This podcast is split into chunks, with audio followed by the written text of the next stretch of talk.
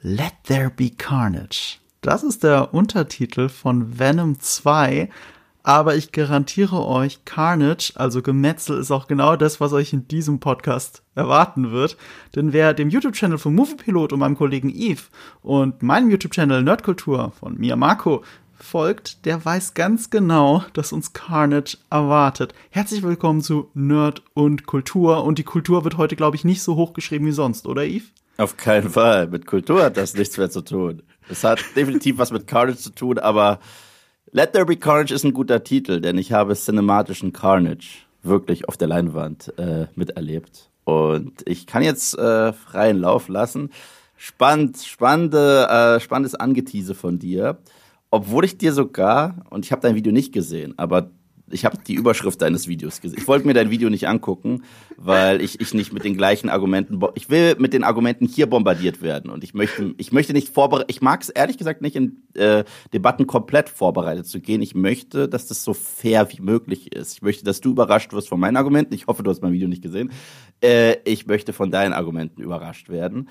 Aber, ja, ich gebe deiner Überschrift recht. Das ist besser als der Scheiß vom, du hast Murks gesagt. Aber Murks, komm schon. Wir haben Scheiße gemeint. Ja, ja, es ist besser als der Scheiß vom letzten Mal. Ja. Und jetzt? So. Das, aber, aber, aber generell, wir kommen doch zum Film. Wir haben sehr viel zu sagen. Ich glaube, wir können diesmal ohne weiteres ein ganz grobes Kurzfazit geben und dann einfach loslegen über diesen sehr, sehr, sehr, sehr, sehr, sehr merkwürdigen Film. Denn es gibt ja Gründe, warum wir beide uns streiten müssen. Und ich glaube. Aber bevor wir über den Film reden, müssen wir über drei andere Sachen reden. Das drei andere ist, Sachen. Ja. Wir, deswegen passen wir so gut zusammen, weil ich habe dein Video auch nicht gesehen. Und das war mm. nicht abgesprochen. Ich habe dein Video nicht gesehen. Das liegt daran, weil ich äh, vor Reviews generell von mir keine anderen Reviews sehe. Ich auch also nicht. Ich gucke höchstens, was für Reviews gibt's. Ich gucke vielleicht mal nach Wertungsschnitt, weil der Wertungsschnitt von sowas lasse ich mich nicht beeinflussen, wie man auch an meinem Venom-Video sieht. Das ist mir völlig wurscht. Ich will aber die Argumente nicht hören. Ich will meine eigenen Argumente finden und dann sehen wir, wo wir uns irgendwo in der Mitte treffen oder auch nicht. Ist ja mhm. auch egal. Jeder hat ja seine eigene Meinung. Mhm. Ähm, und ich habe mir auch vor dem Talk hier gedacht, ach nee, du hörst ja jetzt nicht an, was Yves schon vorher dazu gesagt hat. Man muss aber dazu sagen, ein bisschen gequatscht haben wir ja, weil beide nach dem Kinobesuch haben wir uns wie immer in WhatsApp kurz ausgetauscht. Ja, und daher war schon klar, wo die Richtung ist bei uns beiden. Ja, stimmt, stimmt. Wir schicken uns äh, eigentlich immer so, so, so ein Einzeiler nach dem Kino. Und ich glaube, meiner war gequirlte Scheiße. ja, also so ähnlich. Also ich, ich finde, bei No Time to Die warst du, warst du, warst du schwerer drauf als bei Venom 2. Gut, aber, aber Fairness, Fairness halber, das ist halt auch immer dieses Spiel mit den Erwartungen, ne? Ich ja. bin, äh, ich habe andere Anforderungen an den neuen James Bond Film als an die Fortsetzung von Venom von 2018. Mhm. So, das ist deswegen, ähm, ich hatte schon gedämpfte Erwartungen äh, im Voraus. Deswegen, wie gesagt, ich freue mich schon ganz doll äh, wenn wir im Spoiler-Part sind und wenn wir richtig in die Materie reinhüpfen, denn ich habe so viel zu sagen, wie man den Film mit der Story, die wir haben, gut hätte gestalten können. Da und bin ich dann besonders gespannt. Und du hast es auch schon gesagt, wir haben natürlich wieder einen spoilerfreien Non-Spoiler-Part. Mhm. Ihr findet die Timecodes dafür wie immer in den Show Notes. Und bevor ja. es jetzt richtig losgeht, noch, also noch die zwei anderen Sachen von den drei, die ich ansprechen wollte. Das eine ist, ich muss äh, viel, ein bisschen meine Tonqualität entschuldigen, weil ich melde mich als äh, fliegender Reporter aus der Heimat, Rheinland-Pfalz von mir. Ich bin diesmal nicht in München im, äh, in diesem schnellen Internet, das ich sonst gewohnt bin, sondern sitze im, im, im Haus meines Bruders im Dorf an einer Hauptstraße. Und eine Hauptstraße in einem 600-Seelen-Kaff ist tatsächlich lauter als meine Wohnung am Stadtrande Münchens. Also das ist tatsächlich, äh, so gern ich zum Entspannen ins Dorf, in die Heimat zurückgehe, in das leere, ruhige Rheinland-Pfalz, an dieser Hauptstraße ist es lauter. Deswegen kann es sein, dass ihr ab und zu ein Auto vorbeifahren hört, sogar Trucks vorbeifahren hört, weil die dürfen hier vorbeifahren. Und ich habe vorhin einen Tontest schon gemacht und ja, man hört ab und zu den Verkehr. Ich habe jetzt das Zimmer so gut wie es geht abgedunkelt. Es wird sich nicht immer perfekt anhören. Und das dritte ist, ähm, auch das Internet auf dem Dorf ist ja bekannterweise, äh, herzlich willkommen in Deutschland, nicht immer ganz so gut und ab und zu hakt es bei Eve oder umgekehrt. Äh, wir werden uns noch mehr ins Wort fallen als nötig und das nicht nur wegen dem Carnage, sondern tatsächlich wegen dem Internet in Deutschland. Und ja, und vorhin, ich, ohne Scheiß, fünf Minuten bevor wir zwei miteinander, ähm, bevor ich den Zencast angeschmissen habe, äh, zum mhm. Quatschen mit dir, mhm musste ich runtergehen in die Einliegerwohnung, in, ein, in die Einliegerwohnung, wo meine Mutter jetzt lebt, mit, ihrem, mit meinem Papa. Und meine Mutter telefoniert so laut, dass man sie durch die Decke gehört hat. Ins Mikro. Ich hatte hier Ausschlag. Es ist unglaublich, ne? Es gibt ja diesen Film Crazy Rich Asians. Ja. Und meine Lebenserfahrung ist, dass wir Asians in der Regel nicht rich sind, aber crazy loud. Also crazy loud Asians wäre tatsächlich die Fortsetzung, die ich mir wünsche und die ich mir dann angucken würde. Äh, ja, und damit ist alles aus dem Weg geräumt. Wir können endlich über Carnage reden. Das ist übrigens krass witzig von meiner Perspektive, dich so zu sehen in diesem Umfeld, weil ich sehe dich häufiger in deinem Büro oder zu Hause und da habe ich so ein Baby Driver Poster bei dir hinten manchmal, was ich sehe. Weißt du, wie das gerade aussieht? Als wenn du so ein kleiner Gebrauchtwarenhändler bist in deinem Büro da hinten und, und für die so ein bisschen und für die so ein bisschen Accounting machst. So was ja, ja, also ich kann dir für den Opel Kadett kann ich dir noch so äh, 2000 kann ich dir andrehen, aber dann ist wirklich, das, das war's. So. Ich sitze im Büro meines Bruders, das heißt, du siehst im Wesentlichen die Ordner für die Steuererklärung und irgendwie einen Kalender und eine und eine Wand mit, äh, mit Zetteln, die da dranhängen und ein quietschender Stuhl. Äh, wie gesagt, ich bitte das alles zu entschuldigen. Ich erwarte alle zwei Sekunden, dass ein Typ in einem Blaumann äh, mit Ölflecken reinkommt und sagt, oh, ich hab, äh, da kann ich nichts mehr machen mit der Auto, das ist. ja, das, das könnte tatsächlich sein. Alright, aber äh, so viel zu den besagten Disclaimer, die diesmal disclaimed wurden. Ich würde sagen, widmen wir uns mal bitte Venom 2, denn ich glaube, wir haben heute viel zu sagen und unterschiedliches zu sagen. Und das ist das ganz Besondere, weil so sehr ich es liebe, auch mit Marco auf einer Wellenlänge zu sein, was viele Filme und Projekte angeht. Und bis dato in unserem Podcast hat es noch nie so richtig gekracht. Ich würde nicht sagen, dass es äh, die eine Folge gab. Ich glaube, die, die eventuell am kontroversesten war, war The Bad Batch. Und selbst da hast du zum Schluss gesagt, ja, es ist nicht gut aber ich mag es trotzdem ein bisschen mehr als du. so, so in etwa war's. Und äh, ich glaube, hier könnten wir wirklich auseinandergehen und da freue ich mich wahnsinnig drauf, weil was ich auch immer, immer wieder betone in meinen Videos, ich glaube, was auch du betonst, wenn du die Community managst, es ist auch überhaupt kein Problem, wenn man eine unterschiedliche Meinung hat, verdammt nochmal. Und meine Meinung muss euch nicht beeinflussen und seine Meinung euch auch nicht, okay? Bildet euch trotzdem eure eigene Meinung. Ich glaube, wir empfehlen generell, schaut euch die Filme, schaut euch die Serien selber an und ob ihr die mögt oder nicht, das ist euch überlassen. Hm. So. Ja, und, und ich lese das ja auch so viel in den Kommentaren dann. Ah, alle anderen YouTube-Kritiker sind aber eine andere Meinung als du. Und besonders Eve und besonders David Hein. Ja, so und? what? Und was müssen wir jetzt was hat das damit zu tun?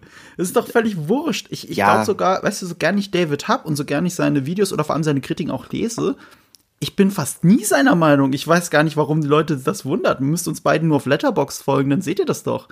Aber das hat doch nichts damit zu tun. Ich bin auch sehr häufig nicht seiner Meinung. Diesmal sind wir einer Meinung. Ich glaube, wir waren dieses Jahr einer Meinung nur bei drei Filmen. Und es war Dune, das war der und das war Fast and the Furious 9. Was, Teil 9? Ja, es war Teil 9.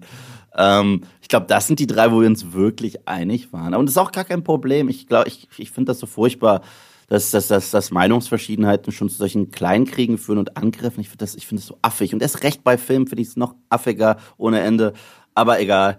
Äh, legen wir los. Willst du dein Kurzfazit geben? Müssen wir eine kleine Kurzinhaltsangabe zu diesem sehr tiefgehenden Film geben oder Ach nicht? Ja, sonst die Inhaltsangaben. Ich weiß nicht, ob dir das aufgefallen ist, weil ich, ich hasse das bei meinen Videos. Also ich, ich mache tatsächlich nie Inhaltsangaben, achtet mal drauf. Ich habe so viel Trailer-Material drin und Trailer sind heutzutage so selbsterklärend, dass ich das für völlig überflüssig halte, auch äh, angesichts dessen, was mein Zielpublikum ist. Mein Zielpublikum sind ja Leute, die interessiert sind. ja, Und äh, ich, ich glaube, ihr alle da draußen, die was zu Venom 2 hören wollen, die brauchen jetzt keine Inhaltsangabe, oder? Na, bei mir ist es das, äh, das Ding, ich, äh, ich schneide ja äh, primär nicht mehr wirklich viel Voice-Over. Das heißt, ich habe hier und da mal ein paar Clips. Das heißt, ich gebe immer so ein, zwei Sätze grob, worum es geht, aber wirklich nur grob, um die Leute abzuholen. Dann spreche ich darüber, was mir gefallen hat, was mir nicht gefallen hat. Und gerade bei einem, bei einer sehr spoilerfreien Kritik probiere ich da auch vage zu sein, aber gleichzeitig gute Argumente zu sammeln. Das ist immer so ein schöner Spagat, den man da hinkriegen muss. Aber das gelingt ja. Man kann ja trotzdem über Kameraarbeit sprechen. Man kann ja trotzdem über Plotholes, Charaktere, Schauspiel und so weiter und so fort sprechen. Und äh, so gehe ich diese Sache normalerweise an. Und wenn es danach äh, wirklich ins Eingemachte geht, dann, ich liebe es, wenn man sagt, okay, können wir jetzt wirklich endlich mal frei reden über die Sachen, die uns wirklich jucken. Und ich hoffe, dass es genug Filmbegeisterte da draußen gibt, die sagen, okay, das will ich jetzt aber wirklich hören. Was ist denn jetzt das Problem oder was ist denn jetzt wirklich so toll? Was, was verstehe ich falsch oder verstehe ich überhaupt was falsch oder was versteht der falsch und keine Ahnung so. Ähm, da bin ich immer sehr interessiert dran.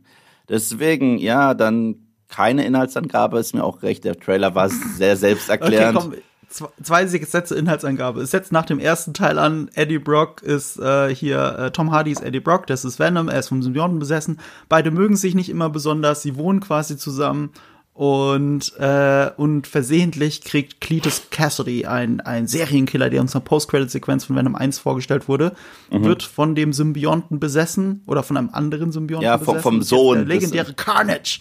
Genau. Und jetzt gilt es ihn aufzuhalten. So, das war der ganze Plot. Das war der ganze äh, Plot, das war der ganze Plot. Das ja. war's. Und ist auch okay. Die meisten Superhelden-Plots sind und dann kommt ein Böser und der muss aufgehalten werden. Das ist, das ist, so also könnte man selbst The Dark Knight sagen. Und Batman hat, äh, hat Ordnung gemacht und jetzt ist Joker da, oh scheiße, wie halten wir ihn auf? Äh, ja. Es geht ja immer ums Wie. Es geht ja eigentlich immer ums Wie. Und oder mein war es auch in dem Fall, aber als andere war es, nämlich, also woher? Ich würde sagen, es geht genau. um das Woher.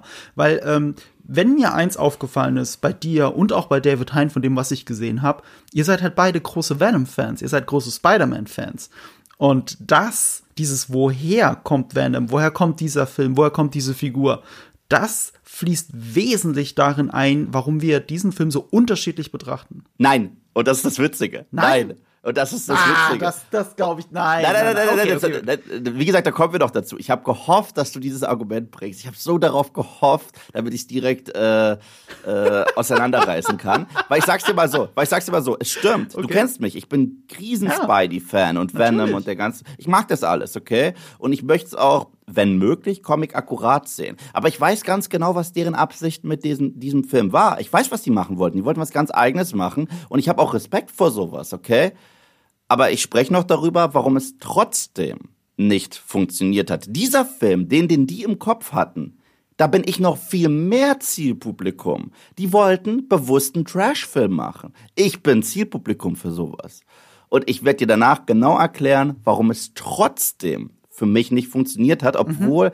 alle Zutaten auf dem Tisch lagen, was die Nummer für mich so traurig macht. Sonst hätte ich den Film nicht als Katastrophe betitelt, wenn er einfach nur, äh, ist nicht wie im Comic. Ich so, ja, es ist das MCU nie.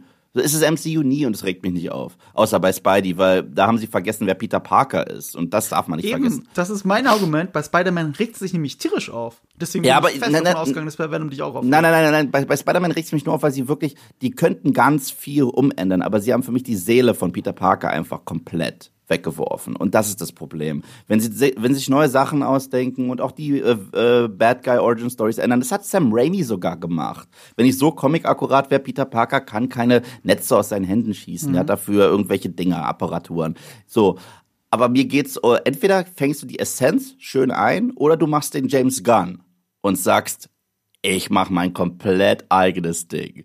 Und wenn du dein komplett eigenes Ding machst und gerade sagst, ich will in Richtung Trash gehen, dann geh verdammt doch mal all in. Und es ist dieser Film nicht gegangen und ich kann dir drei, vier Momente nennen in diesem Drehbuch, wo der Film hätte aufdrehen müssen, damit ich gesagt hätte, Leute, das ist nach The Suicide Squad der beste Superheldenfilm des Jahres. Und also nicht so Comicfilm, weil es ja kein wirklicher Superheld. Aber ja. Äh, ich bin gerade bei diesem bei dieser Aussage jetzt ein bisschen verwirrt. Also du, du findest, der Film hätte das Potenzial gehabt, nach Suicide Squad der Beste zu sein? Ja, aber, aber, aber, aber, ist es denn stattdessen, wenn ich dich fragen darf? Bis dato haben wir, bis dato ist es wahrscheinlich Shang-Chi, aber das ist kein großer Maßstab, der ist für mich nur solide. Aber mhm. dieser Film hatte Potenzial. Dieser Film hatte viel mehr Potenzial als Shang-Chi. Dieser Film hatte viel mehr Potenzial als Black Widow. Dieser Film hatte Potenzial, der Rockstar der Comic-Verfilmung dieses Jahres zu sein. Der Anti-Superheldenfilm. Und genauso trashig hatten die das wahrscheinlich auch im Kopf aber haben viel zu konventionell gedacht und ich merke trotzdem den Einfluss vom Studio. Weil das, was sie hier machen könnten, wäre so geil gewesen, aber darüber rede ich noch. Deswegen äh, reden wir nicht so lange um Brei rum und kommen wir kurz zu Venom 1 von 2018, denn den finden wir beide. Nee, nee, nee, warte mal, jetzt bin ich, ich bin dir erstens auch ein Kurzfazit schuldig. Ah ja, stimmt. Sorry, muss sorry. ich ganz kurz was am Rockstar sagen, weil de facto ist er der Rockstar. Äh, nach Suicide Squad. Nein, eigentlich ist es sogar der Rockstar des Jahres, weil tatsächlich Venom 2, der hier jetzt erst bei uns startet, aber in, in den USA seit 1. Oktober, glaube ich, läuft, mhm. der erfolgreichste Filmstart des Jahres in den USA war. Nein, nein, das, das ist krass. Also, nein, also du, ja, ich weiß, nein, was du gemeint hast. Ich nehme jetzt nur die Rockstar-Allegorie und sage, aber de facto ist er ein Rockstar. Also äh, dieser nein, Film lockt gerade mehr Leute ins Kino in, den, in der ersten Woche als jeder MCU-Film, der dieses Jahr gestartet ist. Ich werde behaupten, auch vor Eternals, dazu habe ich übrigens auch noch was, was ich ganz am Ende vom Podcast, kurzer Minispoiler, ganz mhm. am Ende des Podcasts muss ich kurz über Eternals reden, in Verbindung damit, weil ich habe eine Wette mit einem Disney-Mitarbeiter laufen. Okay, wow. und, und, ähm, ich glaube zwar, dass Spider-Man No Way Home alle pulverisieren wird. Absolut, absolut. Das ist gar keine Frage. Äh, höchstens, weil Spider-Man No Way Home wirklich Ende Dezember kommt, könnte es theoretisch sein, dass er trotzdem ein bisschen länger braucht, weil über die Feiertage und so weiter mhm. und so mhm. fort. Also es ist nicht das Startwochenende dann, sondern es sind die zwei Wochen danach. Egal. Also Venom ist an der Kasse ein Rockstar und das müssen wir erstmal anerkennen. Das muss natürlich auch mit diesem oh. ersten Teil zu tun haben. Ja, nee, nee, nee äh, ver versteh mich nicht falsch. Mit Rockstar meinte ich nicht äh, Kassengigant. Ich meinte wirklich. Ich weiß. Mit, mit, das sag ich meinte, ich ja.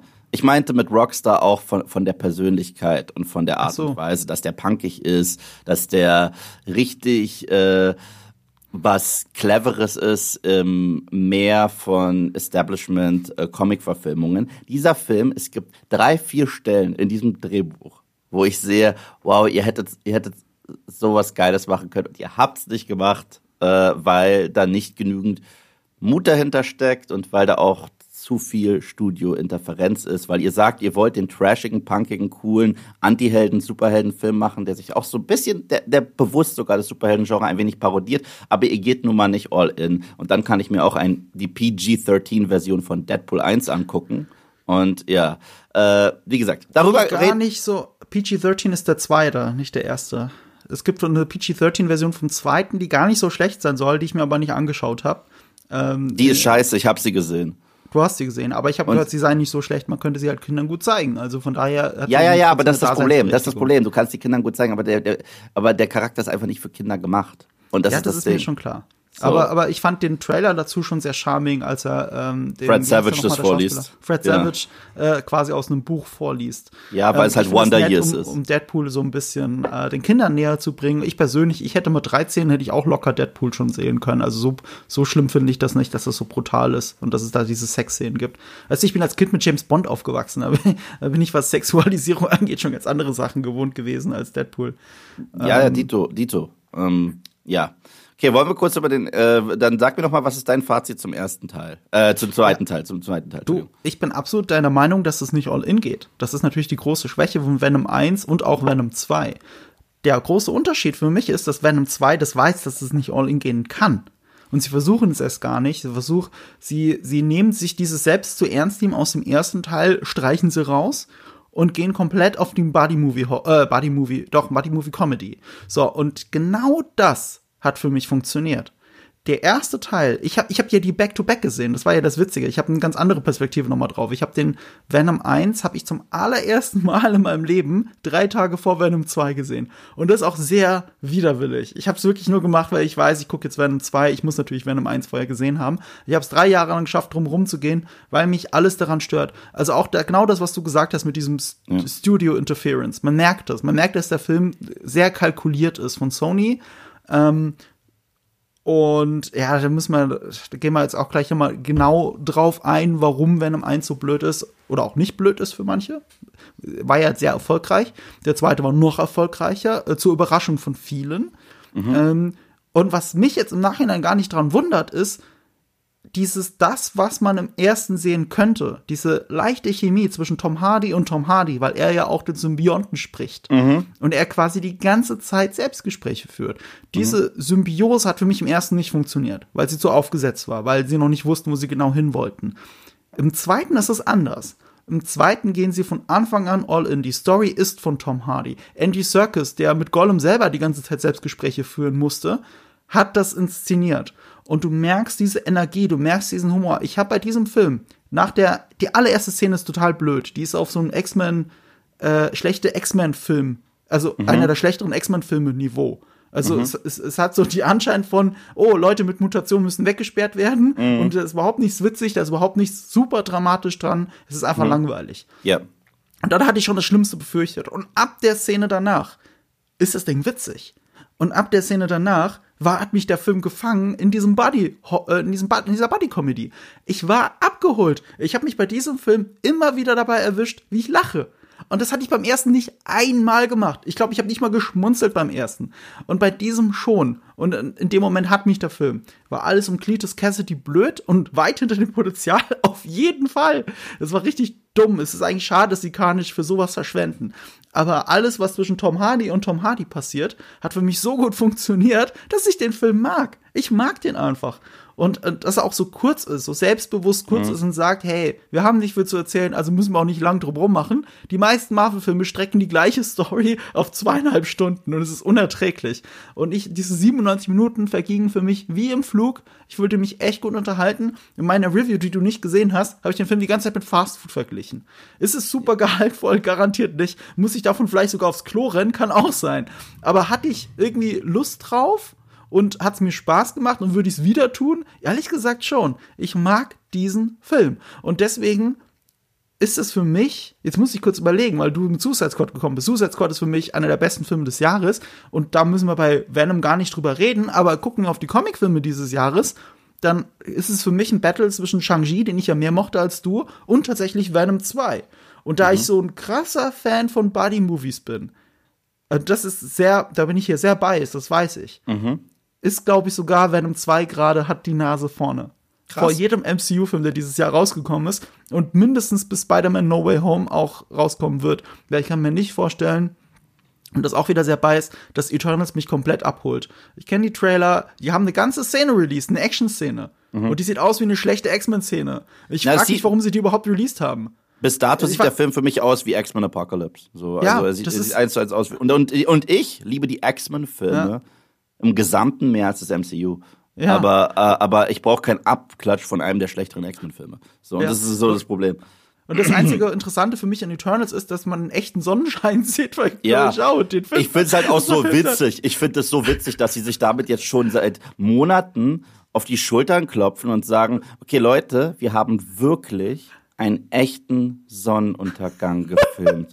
und ich so, das ist kein Lob wert, das ist ein Facepalm dafür, wie lahm ihr eure anderen Marvel-Filme inszeniert. Punkt. Ja. Sorry, da, da, dafür gibt es für mich keine Punkte, dass ihr sagt, oh, ihr habt's echt, ihr habt einen Sonnenuntergang gefilmt. Ich so, ja, äh, Suicide Squad äh, hold my komplettes Set, das ich in die Luft jage. Weißt du, und das deswegen, nee. Zurückzukommen zu Venom 2. Ich habe in meinem Review ähnliches sogar gesagt. Tom Hardy und Tom Hardy funktioniert. Tom Hardy hat auch, der ist einer der besten Schauspieler, die wir zurzeit haben und er ist auch verdammt witzig und er ist auch ein sehr guter physischer Comedian und er channelt auch seinen inneren Bruce Campbell in diesem Film. Gerade wenn es um Slapstick geht und um das äh, und um die Selbstgespräche. Das kenne ich aus einem meiner liebsten Trash-Filme Evil Dead 2. Das ist toll. Der Humor hat bei mir leider viel häufiger nicht gesessen, als er sitzen sollte. Es gab einen Witz, über den ich gelacht habe, der war wirklich gut. Das hat was Welcher? damit zu tun. Ähm, da geht er, das ist kein Spoiler, da geht er äh, in diese ähm, ins äh, Gefängnis, um äh, Cletus zu interviewen. Mhm. Und äh, Venom labert und labert und labert die ganze Zeit, und da schreit er ganz laut, You suck. Und vor ihm sitzt so eine ältere äh, Dame an der Rezeption. Und Tom Hardy guckt sie an und sagt, I get nothing. Weil, weil, weil er kann es jetzt nicht erklären, wieso er sich gerade so beleidigt. ja, und, und, und darüber musste ich lachen. Das war ein guter Witz. Und generell, die Schauspieler, alle übrigens, ob Naomi Harris, ob Woody Harrelson und Tom Hardy, die wissen, in welchem Film die sind. Und die spielen das auch herrlich drüber. Und ich mag herrlich drüber. Okay, ich finde das gut. In Comicfilmen finde ich es gar nicht schlecht, wenn man hier und da auch mal herrlich drüber ist.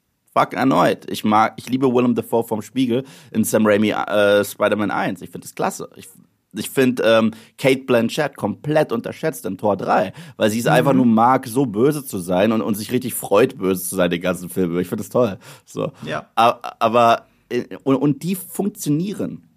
Aber in dem Film sitzt bei mir leider der Humor nicht, weil der ist so gebremst, obwohl Tom Hardy alles gibt, obwohl Woody Harrison alles gibt. Hätte man, ich sehe ein paar Parallelen zu denen komme ich noch. Und es hätte so einen geilen Biss gehabt und sie haben es sich nicht getraut und äh, dazu äh, komme ich noch. Aber sprechen wir ganz kurz, äh, weil jetzt muss ich auch noch Lass über mal kurz beim Humor bleiben. Lass Ja. mal, mach nicht so viel Themenhopping. Lass kurz beim Humor bleiben. Ähm, ich finde es interessant, was du sagst, weil ich dieses drüber von äh, Woody Harrelson und äh, äh, Naomi Harris war glaube ich, ne? Ja, genau. Ähm, das ist nicht witzig in diesem Film. Und Nee, es soll ist nicht auch witzig. nicht witzig sein. Nö. Und das macht's halt, das, das, das ist halt blöd. Also das ist etwas, was mich auch stört. Sie haben halt, ich habe es ja schon gesagt, bei Carnage haben sie jedes Potenzial liegen lassen, auch bei Cletus Cassidy. Entweder er ist auch in diesem witzigen Film und ist irgendwie witzig, oder er ist halt ernsthaft bedrohlich, wie ein Serienkiller, wie er eigentlich sein müsste. Woher Venom als Konzept von Sony ja schon dran krankt, dass es das nicht sein kann, wirklich. Ähm, das ist, das ist halt, das ist verschwendet, das ist mir klar. Deswegen gucke ich den Film nicht, deswegen will ich auch nicht wieder gucken. Äh, Woody Harrelson gibt im Wesentlichen eine schlechte Parodie auf äh, seinen Natural Born Killers Charakter. Also Ja. Ich weiß gar nicht, wie ich es anders nennen soll. Auch gerade, weil es um eine Liebesbeziehung bei den beiden geht, die ein plakativer Spiegel sein soll für Venom und seine Ex-Verlobte. Ja, ja. Mehr, mehr ist es nicht. Es ist ein sehr schlechtes Story-Device.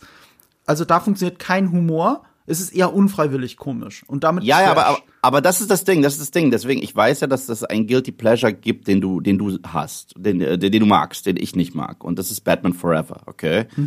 Und Batman Forever, mit dem kann man diesen Film sehr gut vergleichen. Äh, Gerade was die Bad Guys angeht. Das, die, die Dynamik, die sie haben, Ja. erinnert mich sehr an, an Jim Carrey und Tommy Lee Jones, außer Ja. dass sie sich hinter den Kulissen nicht gehasst haben. Und, äh, und die gehen halt auch einfach nur darauf die gehen auf in, äh, in der Tatsache, dass sie so over the top böse sind. Wir haben einfach zwei wirklich sehr gute Schauspieler mit Naomi Harris und Woody Harris, die ganz genau wissen, was sie tun. Und deswegen können sie das, so blöd das ist, es ist auch blöd, gut verkaufen. Und ich kann es genießen, weil Bad Guy aus Venom 1, ich habe ihn schon wieder vergessen. Ich, ich musste mich gerade kurz erinnern. Ach ja, Das ist der Riz Typ. Ahmed. Ja, ja, ich weiß, ich weiß. Das ist Riz Ahmed in, in, in, äh, als nicht Lex Luthor. Und, äh, und äh, also als Lex Luthor für Arme und danach als Lex Luthor in Grau Venom. So. Und, äh, und das ist hier anders. Die haben Persönlichkeit, aber die Persönlichkeit ist halt so drüber, dass du weißt, okay, ich sehe hier, ich soll hier gerade einen Comic gucken und fertig. Und das finde ich auch, das finde ich alles okay. Ich bin für sowas Zielgruppe, ich bin für sowas wirklich zu haben. Aber erneut, es gibt äh, so viel Potenzial, ist so verschenkt an jeder einzelnen Stelle in diesem Film, dass ich es irgendwann nicht ausgehalten habe und gesagt habe, ja, der Film ist trotzdem eine Katastrophe. Ist er besser als Teil 1? Ja, ein Tritt in die Eier ist besser als Teil 1. So, das ist, das ist kein Maßstab für mich. Und Teil 1, da wir ähm, kurz auch über ihn sprechen müssen, es gibt einen fundamentalen Unterschied zwischen 1 und 2 und gleichzeitig gibt es sehr viele Sachen, die sie gemeinsam haben. Ruben Fleischer, der Regisseur, den ich ja für Zombieland 1 s- wirklich, wirklich teilweise vergöttere. Ich liebe Zombieland 1. Und äh, er wollte mit Venom 1 tatsächlich eher in die Horror-Buddy-Horror-Richtung gehen. Das Studio wollte das nicht. Und dann haben wir ein bisschen Humor reingehauen. Und im Grunde genommen haben wir nichts Ganzes und nichts Halbes. Und den ganzen Film kann man perfekt zusammenfassen in einer Szene. Es gibt eine Szene, wo äh, Venom Eddie Brock sagt, spring vom Turm. Und in der nächsten Szene sehen wir, er macht's nicht und benutzt den Fahrstuhl. Und da sagt Venom zu ihm, Pussy. Ja? Aber gleichzeitig ist der Film eine Pussy, weil er sich nicht traut, Venom so zu zeigen, wie er ihn zeigen will. Und, und das ist sehr lustig. Das ist, das ist ein ungewollter Metakommentar auf den Film selbst. Ja. Lass uns kurz bei Ruben Fleischer bleiben. Ja. Äh, Ruben Fleischer ist tatsächlich für mich ein großes Problem, warum der erste Venom nicht funktioniert. Wie du sagst, er konnte sich nicht austoben, Sony hat ihm reingeredet. Äh, ist natürlich, ich hat, es hat mir auch gezeigt, dass er in den Schranken von PG-13 nicht so gut funktioniert. Ja, voll. Also bei Zombieland darf er halt all in gehen, da kann er machen, was er will, weil who cares. Aber ähm, bei Venom konnte er es nicht tun, weil Sony sich denkt, der Film muss PG-13 sein, es geht nicht anders und andere große Einschränkungen. Ähm, zu Venom 1 Zeiten war noch nicht klar, wie genau Spidey, also aus dem MCU, der eigentlich Sony gehört, und das Sony, wie heißt es offiziell? Sonys Spider-Man Es Universe. hieß irgendwie mal Spump. Es hieß irgendwie mal Spump. Bump. Ja, aber Äh, mittlerweile heißt es Smoo. Ja, okay, ich finde Spump Sony lustiger. Spider-Man Universe Smoo oder wie ich es nenne, Death by Smoo Smoo. Ähm, Futurama. ja, habe ich, aus- ja, hab ich gut aus den Ärmel geschüttelt. Ähm, wie der große Rudi Carell gesagt hat, wenn du was aus den Ärmeln schütteln willst, musst du vorher was reingetan haben. ähm, Death by Smoo Smoo Smoo äh, ist, ist, also das krankt immer daran, dass sie nicht wirklich Marvel sein können, aber Marvel sein wollen. Und es gab ja zwischenzeitlich eine Trennung, was bedeutet hätte, dass Heidi wirklich aus dem MCU geflogen wäre, nur noch bei Sony gewesen wäre, bis sie sich wieder geeinigt haben. Wie genau die Einigung aussieht, weiß niemand. Es gibt mhm. Gerüchte, dass es um sechs Filme geht. Es gibt Gerüchte, oder wir wissen es jetzt eigentlich dank No Way Home, dank dem Trailer, dank dem Trailer zu Morbius, der von Sony ist und Jared mhm. Leto als den großen Vampir zeigt. Wir wissen, dass das MCU und das Spider, äh, äh, Spy Sony Spider-Verse zusammengeführt werden.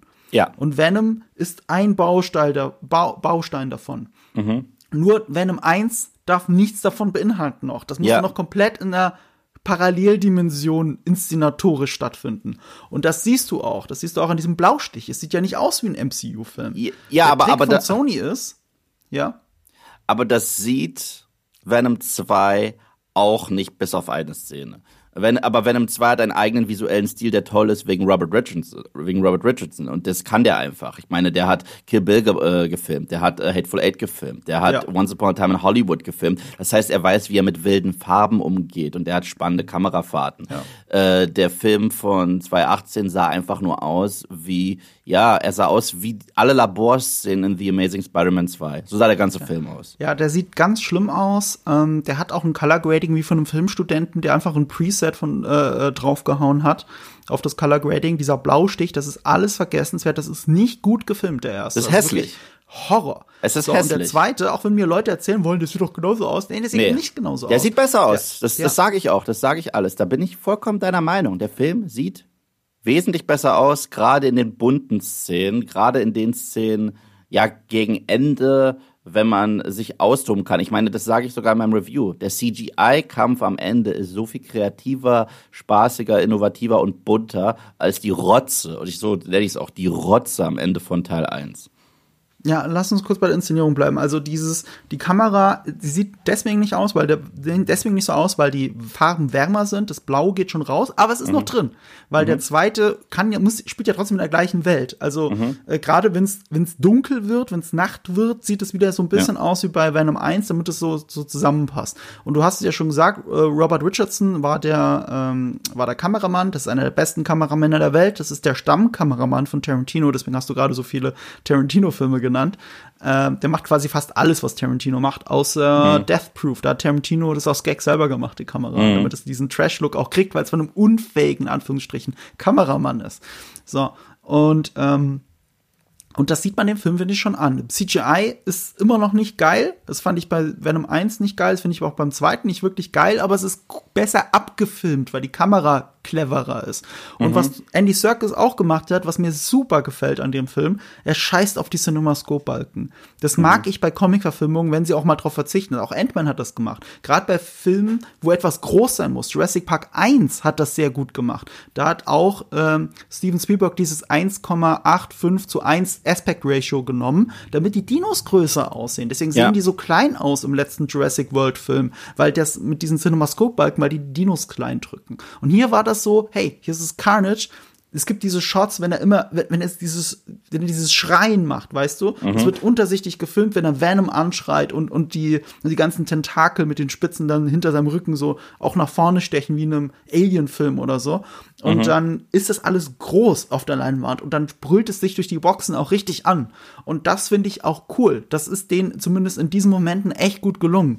Und das liegt irgendwann Richardson, das liegt an der Art, wie Andy Serkis das inszeniert und er findet auch in diesem Film immer wieder zur Wärme zurück. Also es gibt eben viele komödiantische Szenen im Apartment, die sind eher morgens, das sieht man auch im Trailer, wenn er mit dem Morgenmantel da rumläuft und das Frühstück macht. Das ist warm, das ist warme, das sind warme Bilder. Mhm. Und dann, ohne es zu spoilern, das reden wir, reden wir im Spoiler-Talk drüber, aber es gibt einen wichtigen Moment in diesem Film, da ändert sich das komplette Color Grading. Ja, von, ja. Ein, von Sekunde eins auf die nächste. Ja. Und das ist eben auch ein subtiler Hinweis darauf, wie Sony in diesem Moment mit dem eigenen, mit der eigenen Bildsprache bricht, die tatsächlich, wie du gesagt hast, sehr an Amazing Spider-Man erinnert. Ja, das Blau und so, das sieht alles aus wie Amazing Spider-Man 2. Und da ja, wäre ich auch früher drauf gekommen, wenn ich den Film nicht komplett vergessen hätte. Ja, nee, nee, das, das, das, so sieht auch jetzt schon der Trailer zu Morbius aus. So sieht eins zu eins der ja, Trailer zu Morbius so aus. Der sieht genau, ja, als ich damals den Trailer zu Morbius gesehen habe, habe ich auch viel auf die Mütze bekommen, als ich gesagt habe, wow, das sieht aus wie Venom mit Fledermäusen. Aber es sieht aus wie Venom mit Fledermäusen. Und ja. ich kann es nicht, ich, ich, ich möchte, dass das Morbius, Mann, ich kann es nicht häufig genug sagen. Ich will gar nicht meckern. Ich, ich bin für sowas Zielgruppe, okay? Ich bin für sowas prädestiniert. ich muss das mögen, okay. Aber dann inszeniert es spannender und dann schreibt es spannender, seid ein bisschen mutiger und wenn ihr euch nicht hundertprozentig an die Vorlage halten möchtet, ist es für mich auch gar kein Thema. Aber dann macht eure Vision so äh, wild, wie sie sich gehört. Und das ist der Punkt, der für mich beide Venom-Filme vereint, überraschenderweise. Weil bei Ruben Fleischer, erst recht, wenn du dir die erste Trailer-Kampagne anschaust, das sollte so ein Buddy-Horror-Film sein. Ich meine, mhm. der Money-Shot war der, wo Tom Hardy so schreit und langsam sich äh, verwandelt. Da wurden auch sehr viele Memes draus gemacht, das war verdammt witzig. So dieses, ich weiß gerade nicht, welcher Moment das ist. Das ist der We Are Venom-Moment im Trailer, der aber im Film gar nicht so ist, sondern. Nee, nee, nee, der, der, der, der ist so, wo er das erste Mal so richtig wackelt und, und es ihn übernimmt. Und äh, da, da, da gab's, äh, da gab's im Trailer, wenn du da die Kommentarspalte gibst, ich weiß nicht, ich glaube, das war irgendwie Sekunde 39 oder so. Da gab es dann zig witzige Kommentare, so wenn du auf ein Lego trittst. Ja. Mhm. Oder, äh, oder so fühlt sich Five Gum wirklich an. Also, es, war halt verdammt witzig, was, wie sie sich ausgetobt haben in den Kommentaren äh, dazu. Und äh, aber das sollte der Stil des ersten Films sein. Ich weiß, was der Stil sein sollte, und ich weiß, dass er es nicht hinbekommen hat. Hat er nicht. Das war kein Horrorfilm, es war kein Buddy-Horrorfilm. Ähm, so oder so. Ich meine, Teil 1 und Teil 2 halten sich nicht wirklich an die Vorlage. Mhm. Okay, dann ist es halt so. Aber, aber, aber, aber Teil 1 hat gefailt, meiner Meinung nach, hart mhm. gefailt, ein Horrorfilm zu sein. Teil 2 wollte eine trashige, wie man sagt, ähm, ähm, hier mit dem Kopf durch die Wand Komödie sein. Mhm. Und da hat er für mich auch gefailt, weil. Ja, für mich nicht, aber ganz kurz zurück ja. zu, dem, zu dem, was du gerade gesagt hast zum, zur, zum ersten Film mit dem Genre. Mhm. Ein wichtiger Punkt ist noch, ja, du hast recht, er hat versucht, auch Body Horror zu sein was, mhm. was, was zum Beispiel dem Film Live, der auch von Sony war, ja. viel besser gelungen ist. Deswegen gibt's ja diese witzige Idee, warum ja, ja, war Live ja, nicht das einfach das Venom Prequel, Prequel ist. das wäre viel besser gewesen. Ähm, ich glaube, witzigerweise, der Regisseur von Live macht irgendwas anderes für Sony jetzt. Nee, warte mal, ist er nicht der, der Morbius macht? Das, ich weiß es echt nicht mehr, deshalb. Oh, ich, ich glaube, das war's. Also, oh, ich will jetzt keinen Quatsch im Podcast erzählen. Kannst du schnell nachschauen? Okay, ich, warte ich, ich, äh, ich will noch was anderes nur für unsere Zuhörer, weil das so ähnlich klingt. Nochmal differenzieren für den ersten Teil. Du redest die ganze mhm. Zeit von dem Body Horror. Damit mhm. ist ja gemeint, dieser Körperhorror. Ja, also ja, dieses, all, jede Vorstellung, die damit zu tun hat, was mit deinem Körper passiert. Wir werden in unserem Halloween-Podcast ähm, werden wir über äh, The Thing reden von John Carpenter, der auch ein Musterbeispiel für Body Horror ist. Oder The Fly ja. von David Cronenberg ist auch so ein Film. Also alles, was, was mit der Angst vor dem, vor, der, vor dem Verändern des eigenen Körpers zu tun hat und damit spielt mit diesen Urängsten von uns, das ist mhm. Body Horror. Und das mhm. hat Venom eigentlich theoretisch drin oder will's drin haben, aber es ist so oberflächlich und diesem PG-13 gefangen, dass es nicht wirklich funktioniert. Und wovon ich die ganze Zeit für den zweiten Teil geredet habe, war Buddy Comedy. Und das Buddy mit U geschrieben, da geht's natürlich um Kumpel. Ja, ja, ich und weiß. Es geht ich weiß. um die.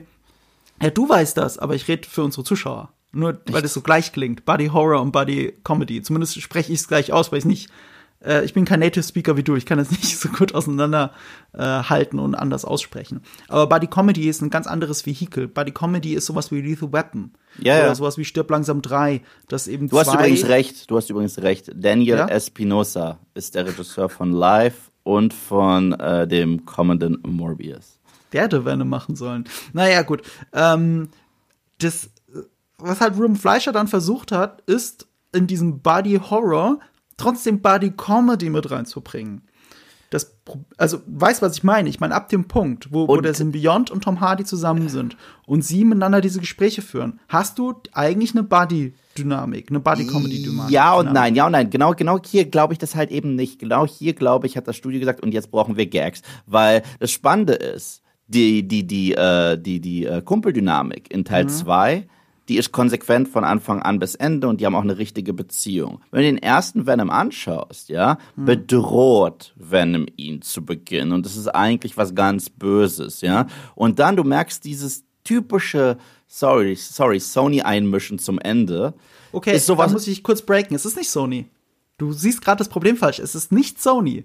Der Executive ja? Producer von Venom 1 ist Tom Hardy. Und okay, viele gut. der Buddy-Movie-Momente, die du in eins siehst und auch im zweiten sogar, sind ja. improvisiert von Tom Hardy. Okay, okay, Ganz aber, berühmt, aber lass mich bitte kurz aussprechen. Ganz berühmt der Hummer-Moment von, von, also es ist ja einer dieser Momente, wo er mit dem Symbionten so sehr streitet, dass er in diesem, also innerlich kämpft, dass er in dieses Hummerbecken steigt. Das ist ein Ja. improvisierter Moment, Ja. den sie erst beim Rehearsal herausgearbeitet haben und er dann das gemacht hat. Tom Hardy ist, steckt ab dem Moment, wo der Symbiont in ihm drin steckt, es steckt in dem Film viel mehr Tom Hardy als Sony sogar. Also er bestimmt diese Tonalität, er bestimmt diese Gags, er macht daraus so ein Body-Comedy. Und da müssen wir dann auch kurz drüber reden, warum das so ist, warum Tom Hardy diese Macht hat und warum Tom Hardy das so interpretiert. Aber jetzt wolltest du die ganze Zeit was sagen dazu. Ja, genau, äh, aber das, das meinte ich nicht. Also die, die Szene mit dem Hummer, die ist halt auch lustig, aber die halt halt trotzdem den PG-13 und kinderfreundlichen Vibe von trotzdem so einem Body Horror. Was ich damit meine, ist, äh, die Leute um ihn rum schauen ihn an, wie entwickelt er sich und so weiter und er frisst jetzt Tiere bei lebendigem Leibe und so weiter. Das ist. Aber das ist ein eine- Gag. Das ist eine Gag. Ja, es, äh, ja es, ist, es, ist ein, es ist ein Gag, aber es ist trotzdem in diesem, mein Körper verändert sich und ich mache was eigentlich Groteskes, aber wir machen es hier, wir inszenieren es hier eher als Comedy. Diese Dynamik zwischen ihm und Venom, dass aus den beiden ein Team wird, die passiert erst ganz zum Ende aus den lustigsten Gründen ever. Und zwar, wenn Venom ihm das erste Mal erscheint, sagt er, du bist ein Loser und bla bla bla. Und äh, ich, ich bin jetzt in charge. Und ganz zum Schluss, wenn die im Wald sind, sagt Venom auf einmal, weißt du was? Auf meinem Planeten bin ich auch ein Loser. Lass uns zusammen kämpfen. Und ich dachte mir damals schon, das ist nicht euer Ernst. Das ist jetzt so der Turning Point des Films. Wenn der Film bis dato so trashig wäre und, die, und diese Beziehung so gehabt hätte, hätte ich auch damit kein Problem gehabt. Aber der Film wusste, wie gesagt, nicht, was er sein will. Und deswegen war er für mich nichts Ganzes und nichts Halbes. Er war für mich, ich habe, ich glaube, in meinem Review äh, gesagt, dass der erste Film ein Unfall war und der zweite ist beabsichtigt, das, was ich nicht mag. Ja, und, und, da bin ich ganz bei dir. Der erste Ja. ist ein Unfall aus verschiedenen Gründen. Sony, Ja, Ruben ja. Fleischer und Tom Hardy. Ja, ja. Das muss man ganz stark Oder- mit hier reinnehmen. Und Ja. das ist der Grund, warum der zweite so eine große Evolution zum ersten ist. Also Tom Hardy war schon, ich meine, der war der Star für Venom. Ja. Ich, einer der großen Gründe, warum Venom 1 so erfolgreich war. Erstens, die Leute glauben, es ist MCU. Also Mhm. jeder, der nicht Hardcore-Comic-Fan ist, weiß natürlich nicht den Unterschied zwischen Marvel, Sony und Marvel äh, äh, äh, Cinematic Universe. Das Mhm. wissen viel mehr Leute da draußen als ihr. Also ihr, die uns zuhören, die wissen das alles. Aber, aber die meisten Menschen wissen das nicht. Und Mhm. die sehen, die sahen schon Spider-Man bei Civil War und die wussten dann, ah, das gehört doch irgendwie alles zusammen. Infinity War gab's glaube ich, auch schon. So, und dann ist natürlich, wenn es da Spider-Man gibt und es kommt hier ein Venom-Film, dann gehört das doch alles zusammen. Also rennen die Leute rein. Ja, also ja. war Venom 1 der erfolgreichste Sony-Film seit Spider-Man 3, glaube ich sogar. Also wirklich seit langer Zeit. Mhm. Riesen erfolgreich. Und getragen wird das halt von Tom Hardy. Ich weiß noch, wie wir damals alle, wann waren das, 2016 oder so, ausgerastet sind, als Tom Hardy auf Instagram oder so ein Bild gepostet hat, um Venom anzuteasern, dass er Venom ist. Ja. Da sind wir alle ausgerastet. War so ein düsteres Schwarz-Weiß-Bild. Das war, das war eine fiese Täuschung, weil Das da war- das wirklich war- alle gedacht, jetzt kommt was Ernstes, Krasses und es muss R-rated sein. Ja. Äh, Ich habe mich richtig gefreut, weil ich bin großer Tom Hardy-Fan. Ich liebe auch, ich werde bis heute Dark Knight Rises verteidigen und ich liebe seinen Bane. Erneut Ja, finde ich auch. hält sich null an die Vorlage, aber ist mir wurscht. Ist ein sehr guter Bane. Es riecht nach Ja. der Scheiße, die wir in Batman und Robin hatten, wo er ein Pokémon ist und nur seinen Namen sagt. Also, äh, Da das, sind wir bei der Frage, warum macht es Tom Hardy? Kennst du diese das weiß ich. Das, ich habe ihn interviewt, er hat's mir gesagt. Ja. Ach so, ich, ah. ich habe ihn Wie hat er es 1 erzählt? Dann jetzt sagst du was Ich habe ihn, ich ihn zu Teil 1 damals interviewt. Er macht es in erster Linie für seinen Sohn.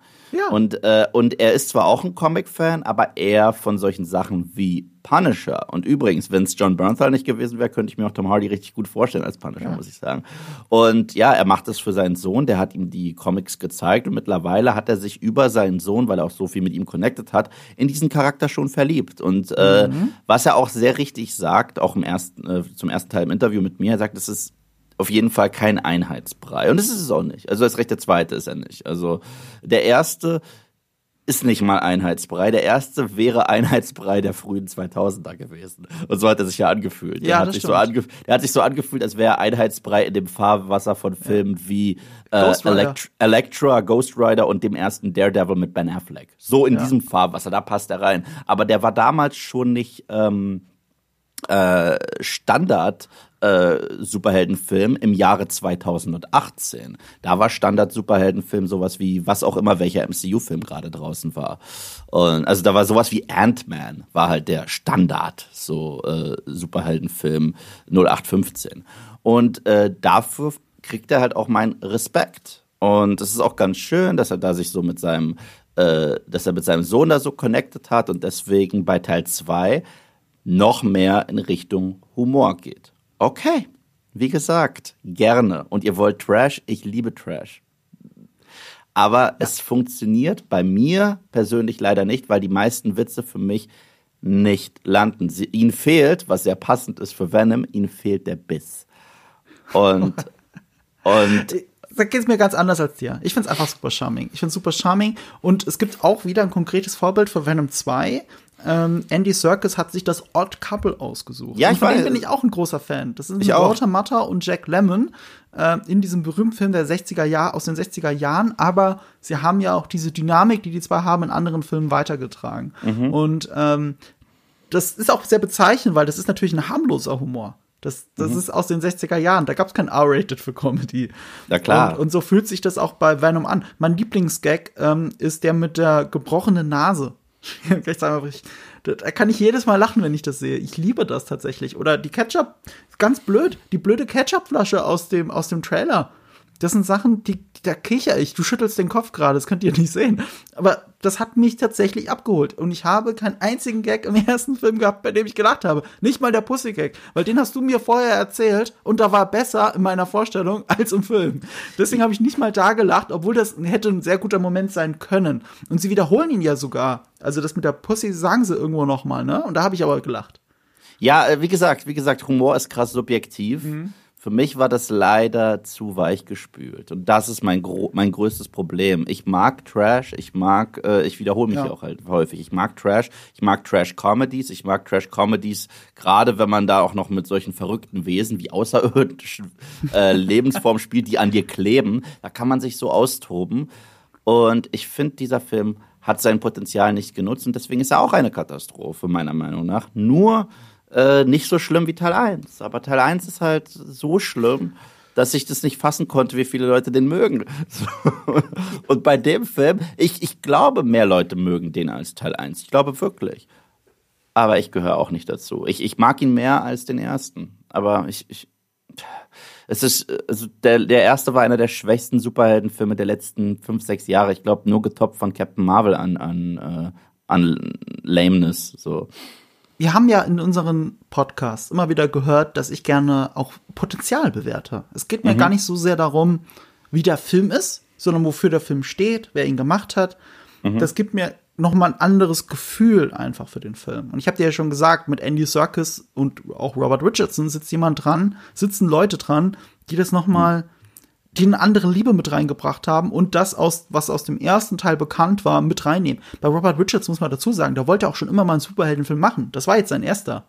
Ich finde es auch ein bisschen schade, dass dann, er könnte ja noch geilere Bilder machen. Ich würde mal gern sehen, was er in einem MCU-Film macht ja. oder in einem anderen DC-Film. Ähm, ich glaube, da könnte er sich mehr austoben als bei diesem Film, der noch so vom visuellen her so geprägt ist vom ersten Teil, weil die ja trotzdem zusammenpassen müssen. So, und dann fühlt sich das mehr an wie eine Auftragsarbeit. Aber Andy Serkis nicht, auch gerade die Interviews, die man mit ihm sieht, der ist da all in. Der ist tatsächlich so, der liebt den Humor, der liebt das, was Tom Hardy da gemacht hat. Und das steckt schon mal drin. Und dann steckt halt so viel mehr Tom Hardy drin. Weil ähm, dieser, Break, dieser Breaking Point im ersten Teil, wo das vom Buddy Horror zu einer möchte gern Buddy Comedy wird. Und ich sag bewusst möchte gern, weil es hat ja nicht mhm mhm. für mich funktioniert. Mhm. Das passiert ungefähr in der Mitte des Films erst. Ja. Und dann hast du halt diesen inneren Monolog von Tom Hardy die ganze Zeit. Und steckt auch wieder mehr Tom Hardy drin, als man denkt. Zum einen natürlich, weil es seine Stimme ist. Ja. Das wusste ich beim Gucken des erstens noch nicht. Ich habe es aber vermutet. Ich habe gedacht, ist das Tom Hardy? Ist das, es klingt ein hm. bisschen Bane-mäßig? Komm schon, das, das ich, könnte ich, er sein. Ich hab's direkt cool erkannt. Ich hab's direkt erkannt. Ich hab's nicht direkt erkannt, aber ich hab's mir gedacht und gegoogelt und ah ja. Ich mache übrigens auch eine Killer äh, Bane-Nachahmung, äh, aber die kriegst du beim nächsten. Ja, dann mach doch Die kriegst du beim nächsten DC. Ich kenn die doch. Die kriegst du beim nächsten DC. Ich kenn die aber. Ja. Ich kenn die, ihr kennt sie nicht. Und, das ist das Problem. Äh, aber. Ja, ähm, lass mich kurz, kurz ausführen. Tom Hardy ähm, hat dann auch die Idee, wie er das umsetzt, auch aus einem anderen Film mitgebracht. Ähm, der mit den Zwillingen, wie heißt er nochmal? Mit den äh, echten äh, Mafia äh, Gangstern ah, aus äh, England, ich, ich weiß, welchen du meinst. Äh, oh Gott, die, die, der Film, der nicht gut war, aber wo Tom Hardy so gut war. Ich weiß ganz genau, welchen du meinst. das ist eine gute Beschreibung. äh, die, dieser Gangsterfilm, wo es zwei Zwillinge sind und der eine ist äh, Die ist ja wirklich gegeben. Ja, der eine ist eine Zeitbombe, der alle zwei Sekunden explodiert und der andere probiert ihn immer so ein bisschen zu dämpfen und äh, ja, Ja. das ist das Und da spielt Tom Hardy eben beide Zwillinge. Genau. Und da hat er diese Technik entwickelt, dass er über ein Ohrstöpsel mit sich selber reden kann, damit er das auch besser spielen kann. Ja, Deswegen ja. spielt er das ja so geil in dem Film. Und, und hier ist diese Dynamik, obwohl das eine Off-Stimme ist für uns Zuschauer, funktioniert überraschend gut in der Dynamik auch schon im ersten, Mhm. weil das über diese Ohrstöpsel ist, weil das eine Idee ist von Tom Hardy, weil Tom Hardy dann selber daraus auf einmal so eine Body-Comedy macht. Stell dir vor, er hätte das nicht gemacht. Das ist ja ein bisschen der USP, so wie Deadpool Light, so ein bisschen. Ja, weißt du, was ich meine? Ja. Weil es so crazy ist. Und wenn du das rausnehmen würdest aus dem ersten, da wird ja gar nichts mehr funktionieren. Dann hätte sich auch keiner über den zweiten gefreut, glaube ich. Und, und das war so dieses, hey, wir mögen alle Tom Hardy. Wer nicht Tom Hardy mag, der, keine Ahnung, hat keine Ahnung oder, oder, oder hat kein, hat keine Liebe für gutes Schauspiel. Ich mag einfach Tom Hardy. Der ist eine geile Persönlichkeit. Ja, voll. Und ein toller Schauspieler. voll.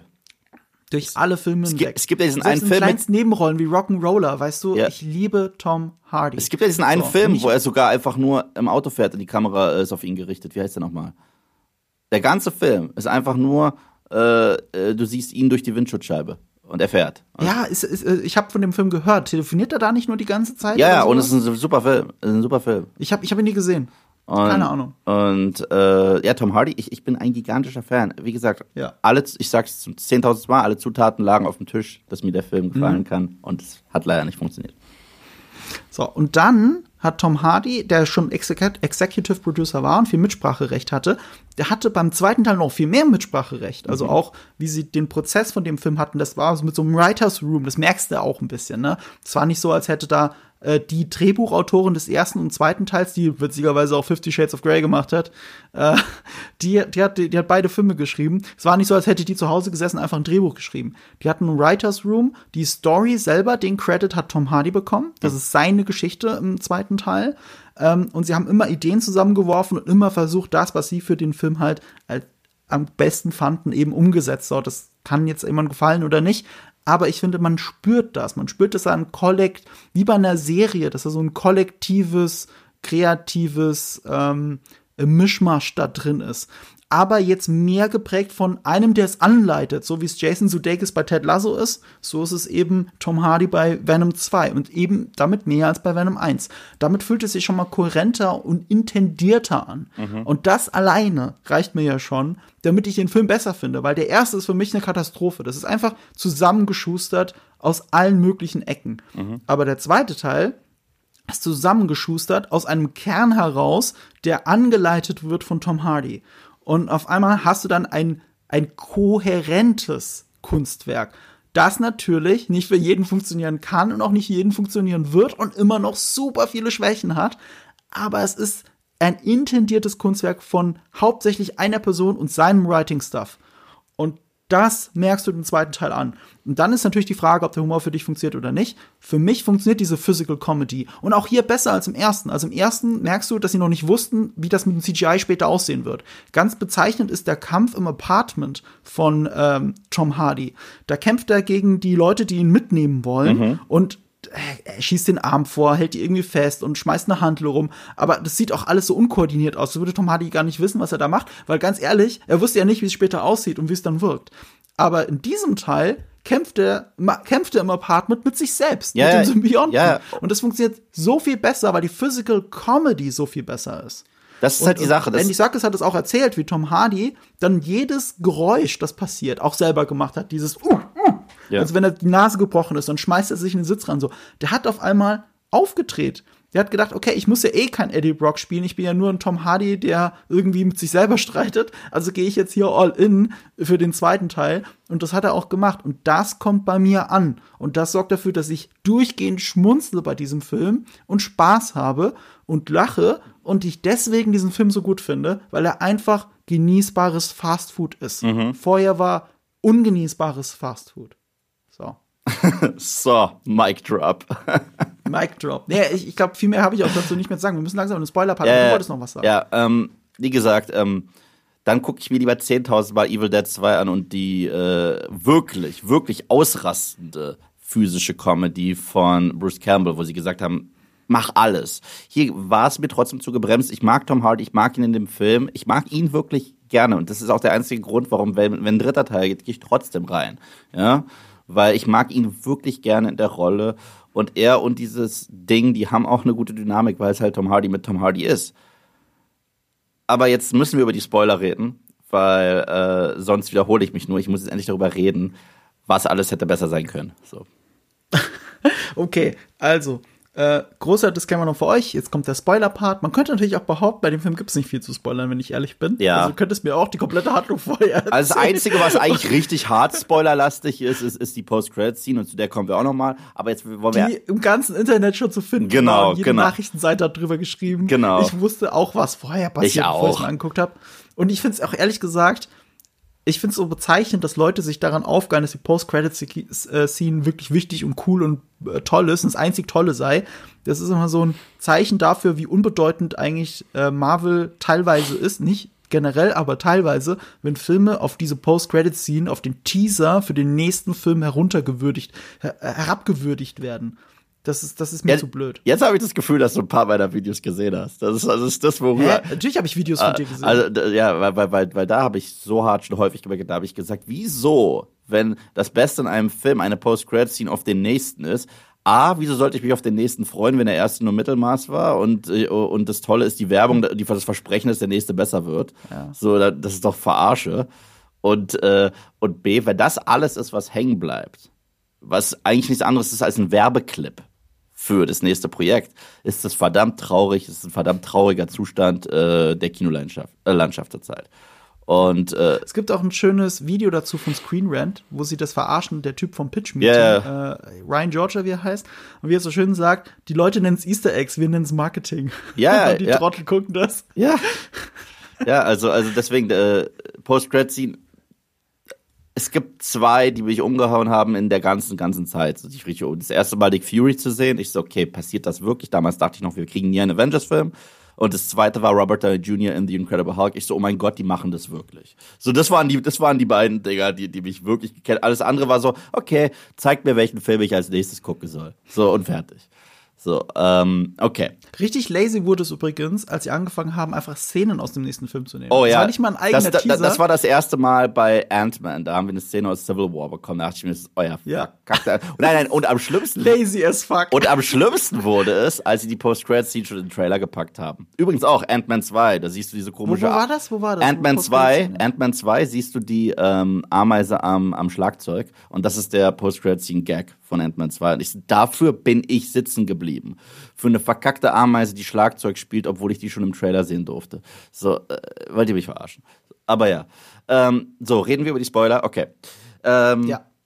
im Film. Der Film ist ja eigentlich eine Beziehungsgeschichte und eine Trennungsgeschichte zwischen Venom und Eddie. Die beiden haben richtige Beziehungsprobleme, weil am Ende von Teil 1 wurden sie zum Lethal Protector, das bedeutet tödlichen Beschützer. Er darf Bad Guys essen, aber das gefällt Eddie Brock nicht mehr. Und deswegen sagt er, nein, ist keine Menschen mehr. Er haut ab. Dann gibt's sogar eine Szene, wo, er, wo Venom wirklich auf einen Rave geht, ja, und sagt, äh, I'm coming out of the closet of, äh, uh, of Eddie Brock und alle ihn dafür feiern und bla. Und parallel haben wir dann die ganze Geschichte mit Cletus Cassidy, so ein Spross von Venom übernimmt ihn und er killt sich auch durch den Film. Und zum Schluss, natürlich muss man ihn äh, toppen. Okay. Ähm, erstens, diese Liebesgeschichte ist herrlich drüber, okay? Aber die trauen sich nicht, sie drüber zu erzählen. Ich hätte den verkackten Film angefangen mit einer Montage, wirklich Barry Manilow, äh, äh, Can't Live Without You, während, äh, während Eddie Brock widerwillig Venom immer wieder Schurken zum Füttern gibt, dass er deren Gehirne isst. Und, das, und, mit dieser Barry Manilow-Sequenz ich bin gerade kurz verwirrt. Welche Liebesgeschichte jetzt? Ich dachte erst, du meinst Cletus und. Nein, nein, ich meine die äh, Liebesgeschichte zwischen Venom und Eddie. So. Also, also de deren, deren komische Beziehung, die sie da haben. Und ich hätte wirklich das mit Barry Manilow Musik unterlegt, während Eddie ihm widerwillig immer wieder äh, Kriminelle liefert, äh, dessen Gehirne er fressen darf. Und, äh, und das dann zu so einer äh, Beziehungs-Buddy-Comedy gemacht, was, was wirklich hätte gut funktionieren können. Die Szene, wo er Raven geht, okay? Äh, er geht halt wirklich Raven und hat Spaß mit denen, obwohl sein Ziel ist, alle Menschen dort zu essen. Und das macht er nicht, okay? Ich hätte wirklich eine Szene gebracht, wo, obwohl sie ihn feiern, sagen, oh, so mutig, du bist du selbst, du traust dich, du selbst zu sein. Ja, was ist er denn selbst? Er wird euch jetzt essen. Und dann isst er die und keine Ahnung, während er sich die Augen ausheult, während er Eddie vermisst und lass es Oh Mandy sein, auch von Barry Manilow, scheiße, äh, spielt, kotzt er noch irgendwie einen Fuß aus von den Leuten, die er da gerade gegessen hat. Das ist der Humor, den dieser Film braucht, okay? Weil der Film ist anti-Spider-Man und das ist auch das Coole eigentlich am Film im Potenzial. Es gibt einen Satz, wo Venom sagt, Responsibility is for dicks. Das ist das ist ein ganz klarer Seitenhieb gegen uh, With great power comes great responsibility. Mhm. Der Film endet in einem Glockenturm, wo die äh, blonde Liebe von Eddie äh, an, an einem Faden hängt und fast stirbt. Das ist Gwen Stacy, das ist bewusst und das ist lustig, mhm. wenn man es sich traut. Wie wär's denn, wenn Venom sagt, ich rette dich und kriegst du dich hin und sie geht einfach kaputt und er sagt, oh fuck. Weißt du, das sind die Witze, die dieser Film braucht. Ja, das macht emotional keinen Sinn an der Stelle. Sorry. Ja, aber der Film soll mich auch nicht mehr emotional abholen, ja. wenn er wirklich. Was er stattdessen macht, was er stattdessen macht. Er hat diese Glocke, er hat das, was an Gwen Stacy erinnert, und stattdessen killt er Shriek an der Stelle. Ja, ja. Das war ein bewusstes Zitat. Ja, aber, aber ich finde auch die Glocke ist ein Zitat, also das erinnert zu sehr an Spider-Man 3 und ja. Venom. Ja, auch, was aber auch Sinn ergibt, wenn wir noch äh, uns danach die Post-Credits an, äh, anschauen und so weiter und so fort. Mhm. Ähm, aber ich finde, gerade hier hätte man es wirklich über die Spitze treiben können. Es geht ja auch um, um äh, Beziehungen und so weiter. Ist Eddie glücklich in seinem Leben, während die Liebe seines Lebens einen neuen hat und er mit, sich mit diesem Symbionten rumkämpfen muss. Und der Symbiont selbst fängt ja auch so an, langsam das zu schätzen und zu sagen, okay, vielleicht schraube ich doch ein bisschen zurück und äh, werde eher einer der Good Guys. Aber was motiviert ihn denn wirklich? Es könnte so geil sein, wenn es sein Sohn wird. Oder er sagt, okay, ich muss meinem Sohn halt den Arsch versohlen. Das ist Carnage. Also geht all in mit dem Trash. Und was, was mich zu Carnage bringt, was halt auch echt schade ist, weil in den Urcomics, und das ist eine Sache, wo ich es einfach cooler gefunden hätte. Wie gesagt, mach dein eigenes Ding, aber da muss es geil sein. Sie haben mit Carnage einfach eine ja, lahmere Version von Venom erzählt. Das Besondere an Carnage mhm. ist, er spricht eigentlich in der Wir-Form, er spricht in der Ich-Form.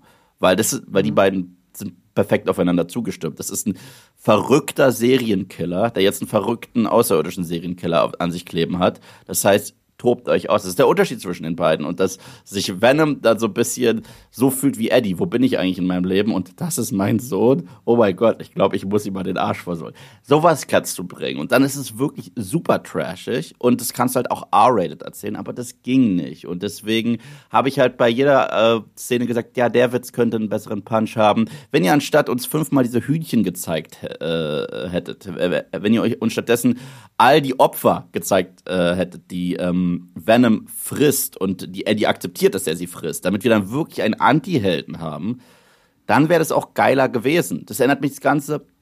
Kennst du den Film mit Bist noch da? Ja. Okay, weil dein Bild ist so. komplett hängen geblieben. Ach so, aber ich höre jetzt. Okay, weil kennst du den Film mit Rick Moranis uh, Little Shop of Horror? Nee. Das ist so ein, so ein Musical, da hat er eine fleischfressende Pflanze zu Hause und die macht ihn auch sehr berühmt, aber sie fordert halt immer, dass er ihm Menschen bringt, die er isst. Und nach und nach fühlt er sich in dieser Beziehung nicht mehr wohl und auch heruntergebuttert und er hat dann Monster großgezogen. Das hättest du wirklich mit Venom und Eddie machen können. Es wäre verdammt lustig gewesen. Aber das traut sich der Film nicht. Stattdessen sagt er, ja, wir machen so ein paar äh, Body-Comedy-Tropes. Die werden halt nur getragen von dem physischen Schauspiel von Eddie, äh, von Tom Hardy aber die Witze selbst und der Dialog ist nicht so ausgereift. Hier müssen wir uns zurückhalten, da müssen wir uns zurückhalten. Dann bringen wir den brutalsten Charakter äh, aus der Marvel-Historie rein, Carnage, und spülen ihn weich. Was traurig ist, weil Woody Harrelson ist gut im Film, aber er darf sich nicht austoben. Das ist ein Typ, der den Kopf abreißt und damit Fußball spielt. Ich habe mich so gefühlt, wie als ich damals Deadpool bei X-Men Origins gesehen habe, so ein bisschen. Und äh, das ist alles so mein Problem. Und deswegen konnte ich den Film leider nicht genießen. Und wie gesagt, haltet euch nicht krampfhaft an die Vorlage. Tut es von mir aus nicht. Aber dieser Trash-Faktor, den muss man dann richtig hochdrehen. Und ich finde, das hat der Film. Ja, aber jetzt hast du es doch gerade verlangt. Ja. Du hast doch jetzt gerade verlangt, dass es sich an eine Comic-Vorlage orientiert. Und das war mein Argument am Anfang, wo du gemeint nee, nee, hast, das, das, das, das, das habe ich nur über Carnage behauptet. Und, äh, ja, aber nur über Carnage. Der Film heißt Let There Be Carnage. Ja, aber Carnage, Carnage hat keine so große Rolle. Na, der, die, der Fokus ist ja eh Eddie ja. und, und Venom. Wenn ihr, wie gesagt, und wenn ihr was Eigenes macht, dann macht's besser. Dann äh, gibt mir noch mehr Szenen mit ihm, keine Ahnung. Dann, dann macht so, wie du gesagt hast. Gibt auch Carnage Humor, macht ihn auch lustig. Was weiß ich, macht ihn zu einem Rebell, der gegen seinen blöden Vater äh, rebellieren will, den anderen Alien-Typen da draußen. Und dann ist es witzig. Aber was das angeht, macht er nichts ganz und nichts halbes. Er schmeißt hier und da ein paar Easter Eggs rein, damit Comic-Fans sagen können, das kenne ich aus dem Comic. Äh, aber er macht nichts besser als die Vorlage. Und ich finde, wenn du, ja. wenn du äh, originale Liz, äh, äh, Lizenz dir rausnimmst mit einem Charakter, mach's besser, mach's frisch, mach was Neues. James Gunn hat's gemacht, Nolan hat's hier und da gemacht mit den Batman-Filmen. Wir sehen es sehr häufig. Ich meine, auch im MCU haben die viel gemacht. Ja, ich weiß, was du meinst, ja. aber du argumentierst an dem Film vorbei. Weil Venom 2 basiert auf dem Erfolg des ersten Venoms. Ja. Und der muss in diesen Grenzen spielen. Das ist uns leider, also ich bin ganz der Meinung, müsste es R-rated sein? Ja. Müsste Carnage ein richtiger Carnage sein? Auf jeden Fall. Und ich bin kein Fan der Venom-Comics oder so, ich kenne die nicht. Aber ähm, ich weiß genug von Venom, dass ich weiß, ich hätte gerne eher sowas, einen richtigen Anti-Held, der auch als Bösewicht startet, mhm. als das, was ich hier gekriegt habe in Venom 1 und auch in Venom 2. Aber das ist ja nicht das Thema. Das Ding ist, Venom 2 basiert auf einem unfassbar erfolgreichen Film. Und so wie es aussieht, in Teilen ist Venom 2 sogar noch erfolgreicher als der erste Teil, trotz einer Pandemie. Ja.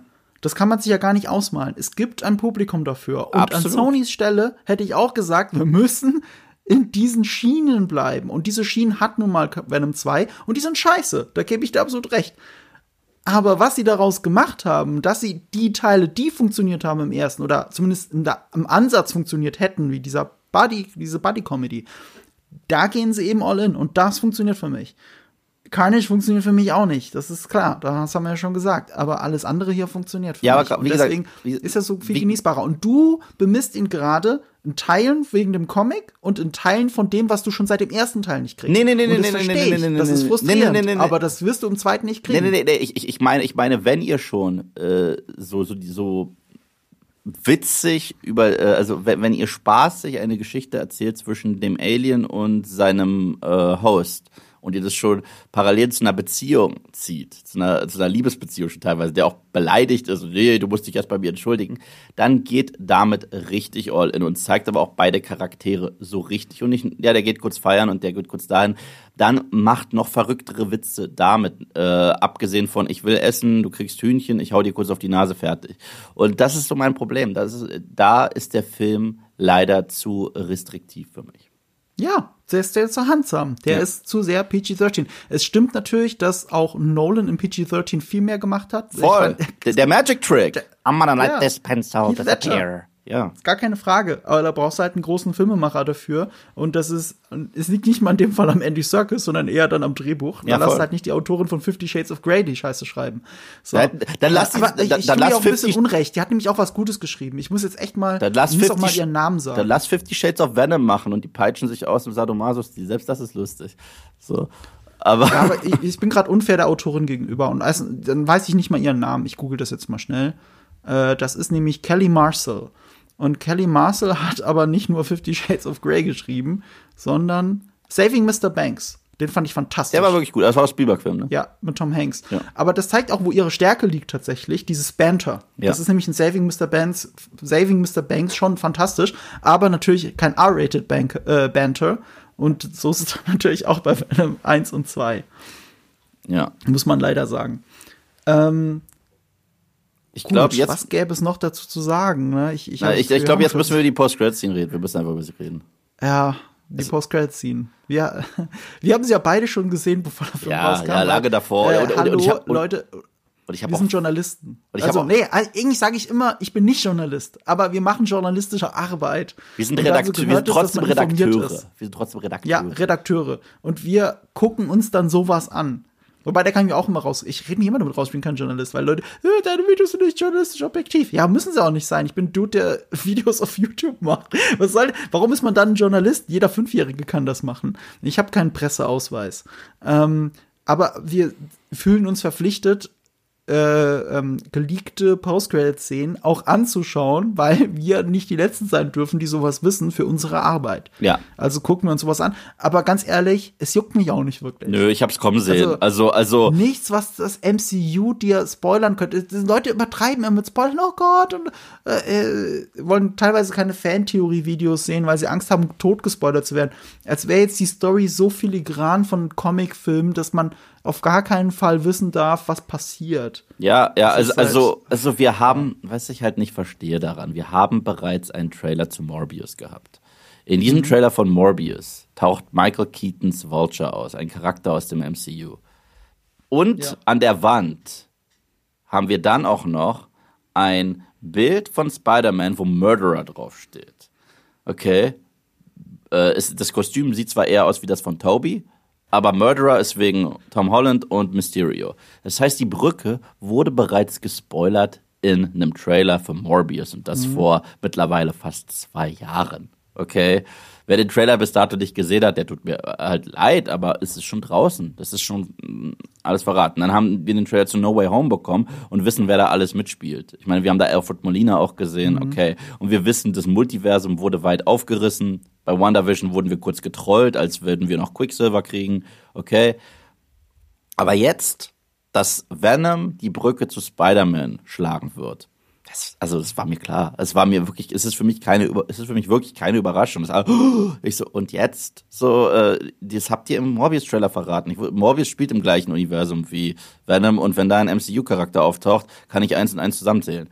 Und ich war eher überrascht, wie billig es war. Es war. Es war aus unterschiedlichen Gründen billig. Es war, okay, erstmal, Venom verrät, dass er ein Hive-Mind hat. Das heißt, er fühlt sich connected zu allen Interpretationen von anderen Venoms, auch in anderen Universen. Das bedeutet, ohne Spaß, wir könnten Topher Grace nochmal kriegen als Venom. Ohne Spaß, wir könnten auch Venom No Way Home kriegen mit allen äh, Venom-Interpretationen. Das ist wirklich möglich jetzt, okay? Und ich sag auch, dass diese Gespräche irgendwo im Hintergrund geführt werden, weil nachdem wir äh, schon Crossover hatten und cinematische Universen, ist das jetzt der neue Trend, der uns die nächsten Jahre erst beglücken und danach nerven wird, sind Multiversen. Wir werden es auch bei DC sehen, mit Flash angefangen und wir werden es überall sehen. Das wird so die neue äh, Art und Weise sein, uns an neue Figuren zu gewöhnen, indem man uns mit alten ködert und sagt, aber hier ist doch ein bisschen Nostalgie und das kennst du doch aus besseren Filmen. Das wird bei Spider-Man No Way Home sein, das wird bei The Flash sein. Okay. Aber das bedeutet, dieser Venom hat das Wissen von Spider-Man 3 und von The Amazing Spider-Man und von äh, MCU Spider-Man. Das hat dieser Venom. Der, weil, weil überall gibt es ja eine Version von ihm da draußen. Und ich muss dich noch mal kurz fragen, Marco, bist du noch da? Weil dein Bild ist stehen geblieben. ich bin da. Okay, sorry. Ähm, ähm, okay, auf jeden Fall, das sagt der Eddie und die sind im Hotelzimmer und auf einmal Piff, Puff, Bang. Wir haben wirklich so eine Doctor Strange-ähnliche äh, Magie und das sehen wir auch im Trailer von No Way Home. Und er hat sogar den Bildfilter verändert, weil es sieht jetzt aus wie ein MCU-Film. Und das Hotelzimmer sieht anders aus, ist ganz anders ausgeleuchtet und sieht halt aus wie diese MCU-Filme. Und äh, wir sind von dem Blau ins Warme gegangen. Ja, wir sind von Blau ins Warme gegangen und äh, anstatt Telenovela ist da die Aufnahme von J. Jonah Jameson, äh, immer noch gespielt von J.K. Simmons, aber nicht dem J. Jonah Jameson aus der Raimi-Trilogie, sondern dem aus Far From Home. Mann, ist das kompliziert. Gleicher Schauspieler, unterschiedliche Rollen, ja, aber ist so. Variante, Loki. So. Und äh, der berichtet gerade der Welt, dass Peter Parker Spider-Man ist. Und daraufhin geht Venom zum Fernseher und sagt, This guy. Und leckt den äh, Bildschirm. Ich so, wow, er hat gerade einen Teenager geleckt. Uch, das ist ein bisschen seltsam. Und äh, äh wollte ich, äh, ist es irgendwo cool, einen Crossover nochmal zwischen Venom und Spider-Man zu haben? Ja, aber das ist jetzt wirklich nur noch plumper Fanservice. Weil dieser Eddie Brock hat doch gar keinen Beef mit diesem 15-Jährigen. So. 17-Jährigen. Äh, ja, okay, okay der, der, sieht aus wie acht. So. Äh, und, und das ist so das Problem. Eddie Brock und Peter Parker sind Kontrahenten im wahren Leben. Und deswegen ist doch, also, äh, und es ist nicht, oh, es ist so ein Comic. Nein, aber es ist, wieso sollte die Dynamik jetzt interessant sein? warum sollten die jetzt auf einmal Spider-Man hassen? Weißt du, ich meine, was ist die Motivation dafür? Die müssen sie sich aus dem Arsch ziehen in einem Film, der ohnehin schon überfüllt sein wird, namens No Way Home.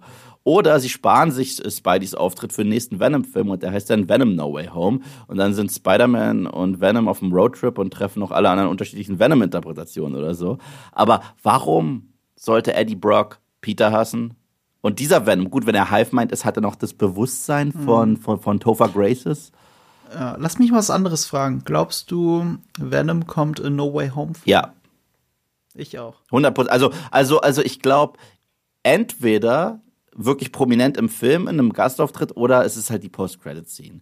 Ach, Cameo. Ganz ehrlich, ja, aber dann ist die, aber dann ist es die Post-Credit-Scene. Dann ist es die Post-Credit-Scene. Und zwar Spider-Man wird ja. dann gegen jeden Gegner kämpfen, den wir irgendwie je gesehen haben in einem Spider-Man-Film. Wir denken, es ist vorbei und dann tritt Eddie Brock in der Post-Credit-Scene auf, aka mhm. Venom. Und dü, dü, dü. Dann können sie ja großen Crossover-Film machen, weil der wird Milliarden einspielen. Genau, und dann, können, und dann können sie auch sagen, weil, weil äh, Tom Holland hat jetzt in einem Interview gesagt, dieser Film ist so ein bisschen das Finale dieser Spider-Man-Trilogie und die sprechen ja häufig darüber, vielleicht endet es ja dann doch bald mit Tom Holland im MCU, aber ich glaube, mit Tom Holland geht es so oder so weiter. Und ich glaube, dann kann es sein, dass Sony ihn sich wirklich zurückschnappt mhm. und wir dann Filme haben, die halt nur Spider-Man-Charaktere beinhalten, ja. wo es dann halt kein Strange und Iron Man und bla bla bla braucht.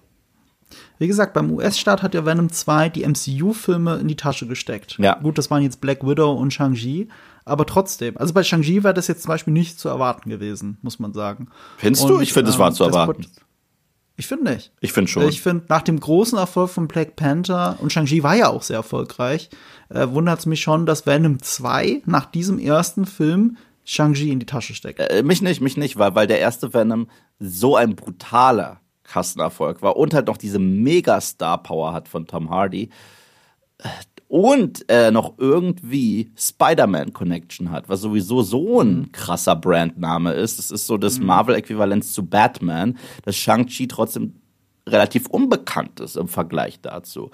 Ja, aber Black Panther ja auch. Ja, aber, das, aber Black Panther hatte, glaube ich, einen größeren kulturellen Ein äh, Impact als äh, Shang-Chi. Und Wobei, und du darfst halt auch nicht Black vergessen. Black Panther hat ja den Auftritt in Civil War. Ja, gab's schon. Ja, und du darfst halt ja. halt nicht vergessen. Black Panther hat ja nicht nur wegen dem kulturellen Impact so einen fetten, äh, ähm, so eine fette finanzielle Spritze bekommen, sondern das war auch noch ein Film, der kurz vor Infinity War rauskam. Und mhm. es gab schon den Infinity War Trailer, als Black Panther in die Kinos kam, wo im Infinity War Trailer Wakanda gezeigt wurde und Black Panther mhm. mit seinem Satz Evacuate the City, bla bla bla.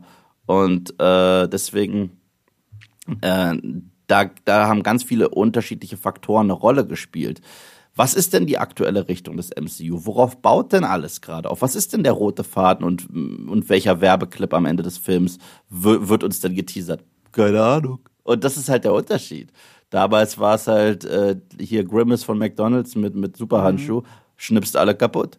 Und ich sag dir, was der rote Faden vom MCU gerade ist. Also diese Phase, wo sind wir jetzt? Phase 3 oder 4? 4, 4. Phase 4. Phase 4 ist, glaube ich, nur zum Aufbau für Phase 5. Ja, Phase 4 ja. ist Multiversum, Multiversum, Multiversum. Am Ende kriegen wir die X-Men und die Fantastic Four. Und dann baut Phase 5 den nächsten Avengers irgendwas auf, damit da noch mehr Leute reingehen mhm. als ein Endgame. Also das glaube ich, das traue ich äh, Marvel zu. Ja. Jetzt wird's gerade tot und müde geschrieben, aber wartet mal ab, was in, in zehn Jahren passiert. Ah, du bist da viel optimistischer als ich. Ich glaube, ich glaube, der Erfolg wird zurückgehen. Ich glaube, nach und nach wird es zurückgehen. Ich glaube, die Müdigkeit wird irgendwann einsetzen. Und das heißt nicht, dass die Qualität der Filme irgendwie äh, minderwertiger wird oder so, aber mhm. ich glaube, dass die Müdigkeit einsetzen wird. Und nicht im Gesamten eine Comicfilm-Müdigkeit, sondern dass sich Leute eher auf diese in sich geschlossenen und besonderen Comicfilme freuen. Das erklärt doch auch, wie äh, unter anderem auch ein weiterer Punkt, warum Venom so durch die Decke geht. Und Venom könnte halt der krasseste Anti-Spider-Man-Film sein, was witzig wäre, oder Anti-Mainstream-Superheldenfilm sein. Ich glaube, bin ich ganz anderer Meinung als du. Ich wünschte mir, es wäre so, wie du sagst. Ich wünschte mir, man würde mehr auf die einzelnen Filme gucken, weil das ist das, was mir in Venom 2 ja so gefällt, dass er sich nicht zu sehr, also auch wenn es diese Post-Credit-Szene gibt, dass es um sich, dass es, dass es einfach nur Popcorn-Kino für sich selbst ist und mhm. das mit MCU ist ein netter äh, äh, nettes Augenzwinkern ganz am Ende des Films, aber das war es dann auch schon. Mhm. Ähm, der weißt du, ich sehe das einfach zu oft, dass, dass auch gerade Venom 2 dafür kritisiert wird, dass er eben nichts, nichts zu einem großen in sich geschlossenen Universum gehört und reinpassen will. Der grenzt sich ja schon zu Venom 1 zu sehr inszenatorisch ab.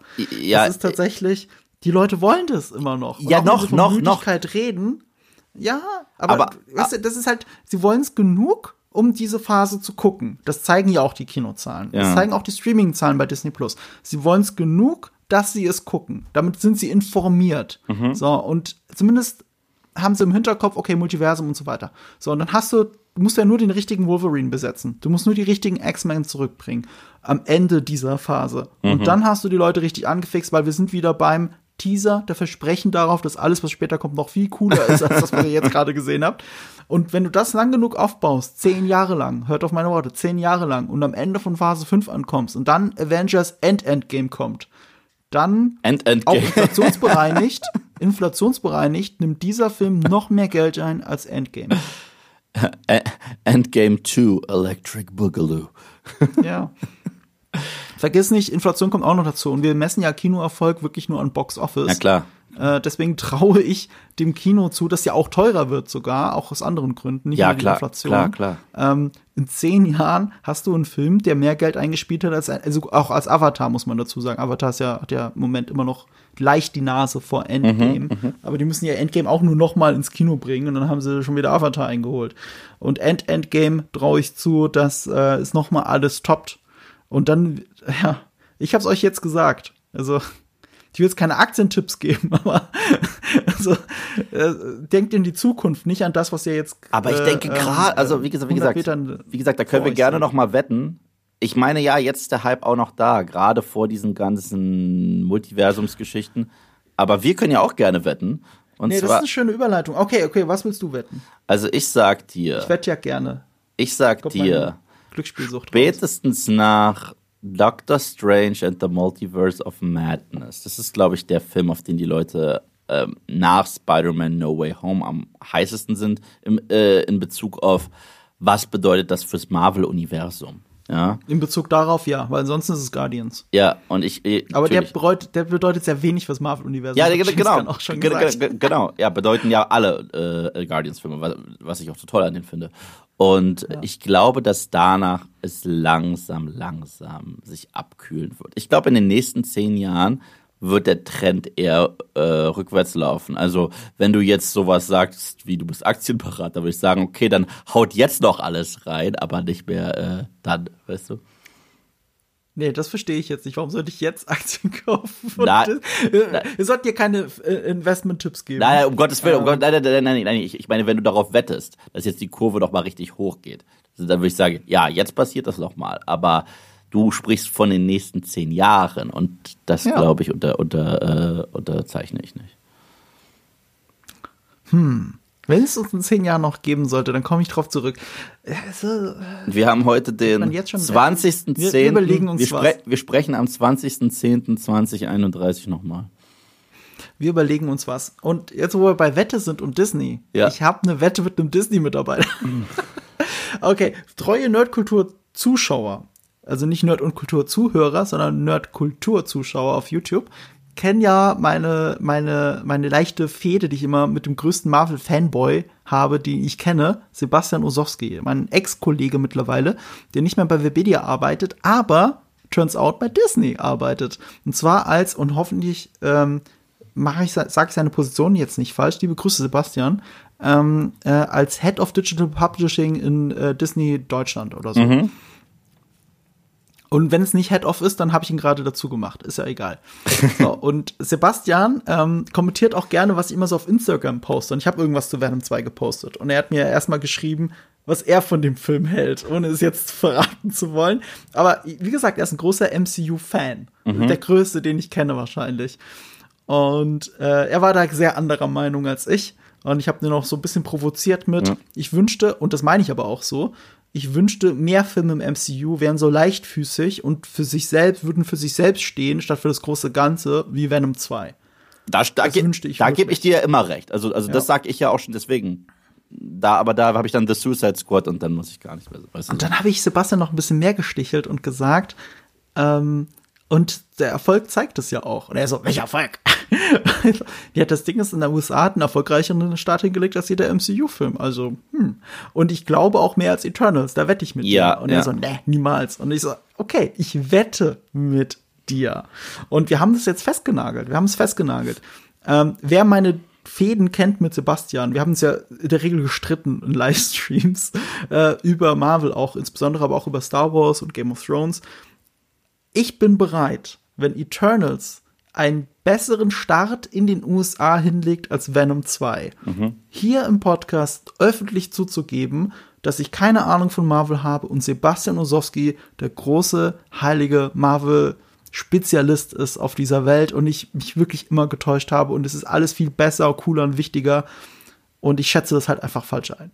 Umgekehrt bin ich aber gerne dazu bereit zu sagen, dass es nicht so ist und dass, Ma dass Sebastian einfach wirklich gar keine Ahnung hat und nur ein Fanboy ist, wenn äh, Venom 2 erfolgreicher bleibt als Eternals. Deswegen, also ich will, ich will jetzt den Eternals nichts nichts Schlechtes wünschen, aber ich wünsche mir schon, dass sie nicht so erfolgreich sind wie Venom 2. Oh, darf ich Und da wir was? werden das in den nächsten Wochen feststellen. Darf ich da- kommt ja da- schon Anfang November raus. Darf ich da auch meinen Tipp in, äh, in den Ring werfen? Ja, bitte. Ich bin auf deiner Seite. Venom 2 wird erfolgreicher bleiben. Wird 100%.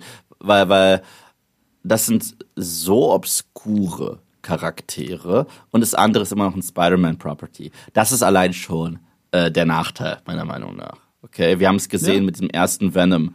Mit, äh, wie viel hat der eingespielt? 800 Millionen, glaube ich, hat er eingespielt, der erste Venom. Ja, um die 800, ja. 800 So Millionen. viel wie äh, Black Panther, glaube ich. ja, und so viel wie, Ungefähr. wie fucking Aquaman. Nee, Black Panther, hat, sorry, Black Panther hat eine Milliarde eingespielt. ja, ja, nee, aber so viel wie Aquaman hat er eingespielt. Ja.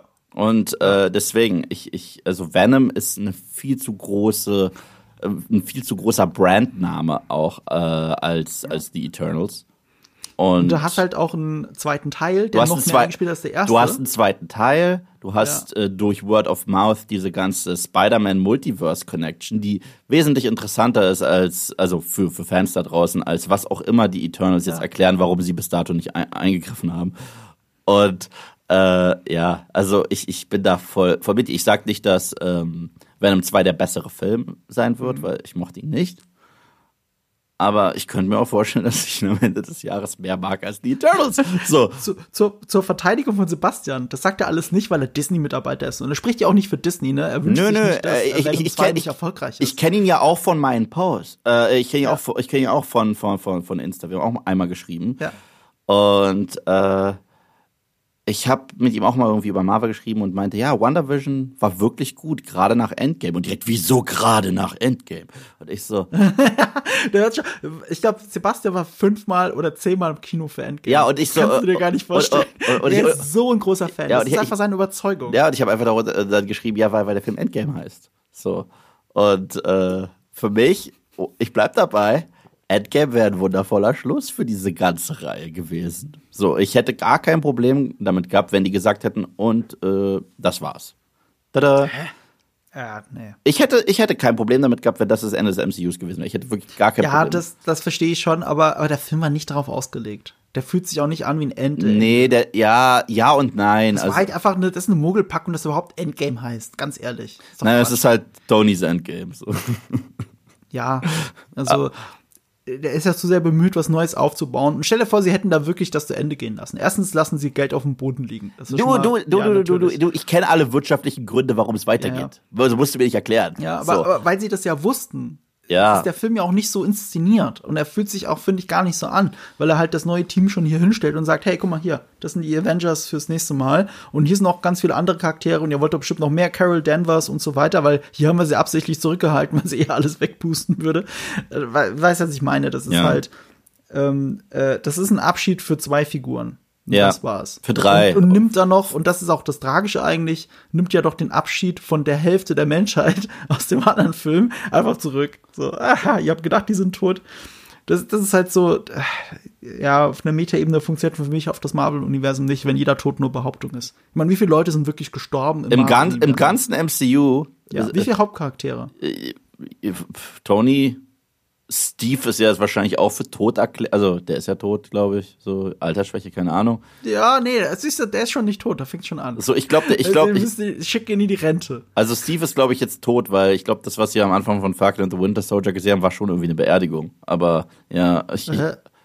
Ach so. Äh, Also, also ich, ich, ich glaube, Steve und Tony sind tot.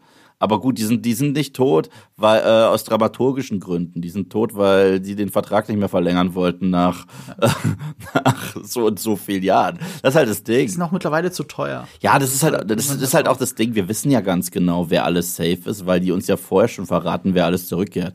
Das nimmt auch die Spannung komplett raus. Wie gesagt, das ist der DC-Vergleich. Ich weiß nicht, wann ich Margot Robbie das nächste Mal sehen werde. Ich habe keine Ahnung. Absolut keine Ahnung. Ich meine, nicht mal Agent Coulson ist wirklich tot. Ja, Agent Coulson haben sie zurückgebracht für, für Agents of S.H.I.E.L.D. Wer gestorben ist, ist Yondu in äh, Guardians 2. S.H.I.E.L.D. Stimmt. Den haben sie Weil gekillt. James Gunn konsequent ist. Es sei denn, es geht um Peacemaker. Und äh, Es sei denn, es geht um Peacemaker. Bei Groot fühlt es sich auch so an, Ja. aber Groot ist ja gestorben. Das ist sein aber es, äh, ist nicht Groot, äh, Groot ist trotzdem ein kleiner Cheat. Groot ist ein kleiner. Ja, ja, es ist, Er ist ein, ein bisschen er ist ein kleiner. Aber, aber Yondu war der traurigste Tod des gesamten MCUs für mich. Der traurigste. Also diese Szene mit Father and Son und bla bla bla. Und der, äh, das, das hat mich wirklich erwischt. Mit Tony war es nur, oh Gott, Tony stirbt gerade. Aber ich habe aber ich habe im gleichen Jahr oder ein Jahr davor Logan gesehen, habe mich viel mehr mitgenommen. Viel mehr mitgenommen. So. Das stimmt, aber, aber ich muss zugeben, der Tod von Tony selber, wie inszeniert ist und das I'm Iron Man, das ist richtig geil. Das ist wirklich Das ist- super. das ist- ich, ich liebe das. Na, ich- ich-. Ich lieb's viel mehr noch, dass, dass zum Schluss diese, äh, die, dieser Arc, ähm, äh, die, die, dieses, dieses, diese Herzbatterie-Ding äh, am Ende im Wasser ähm, ähm, reingepackt wird aus Iron Man 1 for proof that Tony Stark has a heart. Ich, das fand ich richtig stark. Das wir wirklich back, back, back to the beginning. auch. Weil den ersten Iron Man, ich wünschte, wir hätten mehr Filme im MCU wie den ersten Iron Man, das sag ich. Ich wünschte, wir hätten wesentlich mehr Filme im MCU wie den allerersten Iron Man. Und nicht so eine billige Kopie davon, Doctor Strange. Aber äh, ich meine wirklich mehr Filme wie den ersten Iron Man. Ja. So. Damit. Äh, Wette hast du und hier Ich muss das noch ein bisschen sacken lassen. Ich bin mir nicht gar nicht so sicher, ob ich das so sehe wie du. Aber das ist ein Thema für ein anderes Mal. Ja. Wenn wir irgendwann über Iron Man Cat zurückreden, weil, äh, äh, weil Robert Downey Jr. alles verbraten hat in seinen komischen ja Serien. weil er Doolittle und 3 gemacht hat. Doch, noch mehr Doolittle. Er hat ja auch Sweet Tooth gemacht, das wäre aber auch nochmal ein eigenes Thema für. Ich hab's nicht geguckt. Ich, ich finde es nett zum Gucken, aber es ist ein Witz gegen die Comics. Also er hat Ja. es weich gespielt. Die Comics sind das deprimierendste und härteste, was du so lesen kannst, ehrlich gesagt. Ja, Sebastian ist und, großer äh, Fan. Sweet Tooth ist halt Ja. äh, ein Kindermärchen. Das im Verhältnis dazu. Das ist Wahnsinn, wie der das, wie der das verändert hat, damit er es, damit es ihm besser gefällt. Ja. Naja. Ähm, haben wir noch irgendwas drauf? Ach so, klar, wir können noch eine kleine Vorschau machen. Oh, Ja. das habe ich mir hier extra aufgeschrieben. In Klammern steht da etwas, was ich nicht verstehe, aber Ja, ich wusste, dass du es nicht verstehst, aber ich muss es jetzt erklären. Also, wenn ihr diesen Podcast hört, der kommt an einem Sonntag raus, dann ist der nächste Podcast drauf, ist äh, unser Halloween-Special, weil es What? ist Halloween, 31. Oktober. Also haben wir ähm, einen Vidcast sogar aufgenommen. Ich war hier in Berlin und wir haben äh, mehrere Vidcasts aufgenommen und das ist der erste davon. Ihr könnt das in Gänze hier auf Spotify oder wo auch immer ihr eure Podcasts hört, könnt ihr das hier hören. Ähm, ich glaube fast zwei Stunden sogar. oh ja, ist lang geworden. Und die erste Hälfte davon findet ihr bei Eve auf dem Kanal und Richtig. die zweite Hälfte davon bei mir auf dem Kanal als Video. Es gibt aber eine goldene Regel, wenn man Videos aufnimmt. Nimm eigentlich kein Video auf, wenn da nicht ein Kameramann dabei ist oder irgendwas, wie du das Bild kontrollierst. Wenigstens das. Und ich weiß nicht, ob du in die Aufnahme mal reingeguckt hast. Ja. Hast du reingeguckt? Ja, ja, ich ich hab schon angefangen zu schneiden. Also, ich noch nicht. Ich weiß gar nicht, wie ich. Du, ich hoffe immer noch, ich krieg das alles zeit, äh, zeitgerecht äh, äh, fertig. Ich Zeit, glaube, zeitnah das fertig. nächste Woche durch. Ich habe den Podcast schon geschnitten, der ist schon sogar abgeloadet und terminiert, aber ich habe nicht das Video geschnitten. Ja. So, also meine Videohälfte habe ich nicht geschnitten. Aber ich bin schockiert. Ich meine, das hast du doch gesehen. Ich, und da muss ich jetzt echt drüber reden, weil ich immer meinen Freunden sage, hey, meine Haare sind mein Kapital. Guck dir mal dieses Video genau Ach so, an. ja, das sitzt ja. in einem merkwürdigen Winkel. Das Licht scheint komisch auf meinem Kopf drauf. Meine Haare liegen komisch auseinander. Also die eine Hälfte davon liegt nach vorne, die andere Hälfte liegt irgendwie nach hinten und die wieder die andere Hälfte zur Seite. Und auf einmal habe ich ein Loch im Kopf. Ach, ist so das aufgefallen? Ich habe eine so schlimm ist das- Glatze so- so schlimm mitten ist das auf dem. Kopf in diesem ganzen Video. Zwei Stunden lang. Ich kann gar nicht woanders hingucken. Ich bin normalerweise nicht so eitel, weil wenn ich eitel wäre, dann würde ich das Video nicht veröffentlichen. Dann hätte ich dich angerufen und gesagt, ey Yves, äh, wir können das nicht veröffentlichen, sorry. Ich kenne ich kenn YouTuber, die hätten das garantiert nicht veröffentlicht. Aber ich, äh, okay, sieht halt doof aus. Ah. Aber ich will euch vorwarnen. Wenn ihr euch das auf YouTube anschaut, ähm, ich, ich glaube auch, dass ich irgendwann eine Glatze kriege. Ich meine, ich habe, äh, mein Haar wird lichter. Und wenn ich auf den Kopf von meinem Papa schaue, weiß ich ganz genau, wo die Reise hingeht. Aber das, das ist echt crazy. Ich habe einen mönchsmäßigen kahle Stelle mitten auf dem Kopf. Nicht irgendwo hinten, nicht irgendwo vorne, sondern mitten drauf. Ich glaube, sieht albern aus. Ich glaube, du hast äh, zu Unrecht jetzt zu viele Kommentare. Ja, ich klinge jetzt krass eitel, aber guckt's euch an. Also, gen also, ist also noch ein Grund mehr, also sich das Video anzugucken. Generell es gibt Wirbel und wie Licht fällt und bla. Ich würde mich da jetzt nicht drauf äh, dran aufhängen, um Gottes Willen. Ich will jetzt nicht, dass du jetzt hier irgendwie komplex behaftet bist, weil. Ich, ich kontrolliere gerade in der Kamera mein, meine Haare, äh, weil sie heute auch wieder ähnlich liegen, aber. Aber, aber willst du wissen, was lustig ist, was mir auffällt? Ja. Wenn ich meine ersten Videos von Moviepilot äh, mir anschaue, meine jetzt. Oh mein Gott, bin ich grau geworden. oh hey, wir haben beide so eine graue Strähne, ne?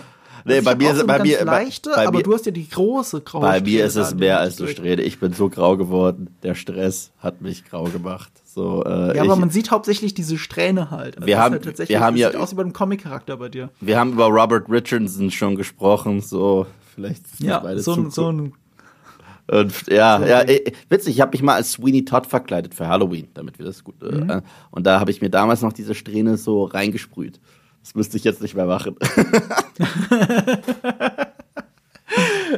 ja, aber also, ja. Äh, ich ich werde mich dieses Jahr in Halloween als Rorschach verkleiden. Das habe ich vor zwei Jahren schon mal gemacht, aber diesmal gehe ich noch ein bisschen mehr all in, habe auch den richtigen Fedora dafür schon bestellt.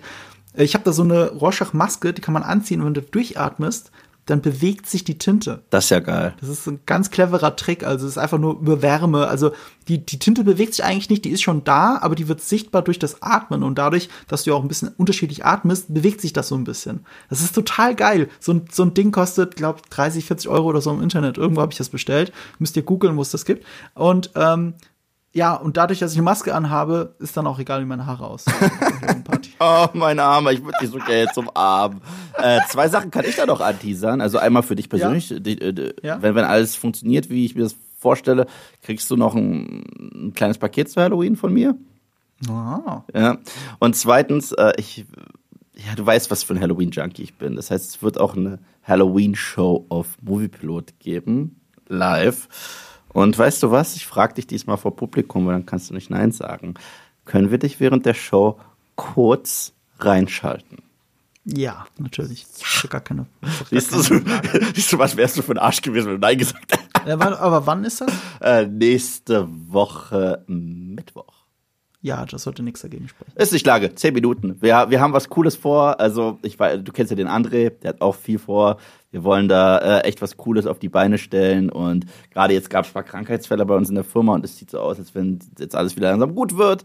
Und ähm, ja, wir, wir haben Bock, wir haben Bock, wir haben Bock. Und äh, wenn du natürlich auch noch kurz äh, reinschneiden würdest, selbst nur per, per Live-Zuschaltung, würde uns allen das Herz aufgehen.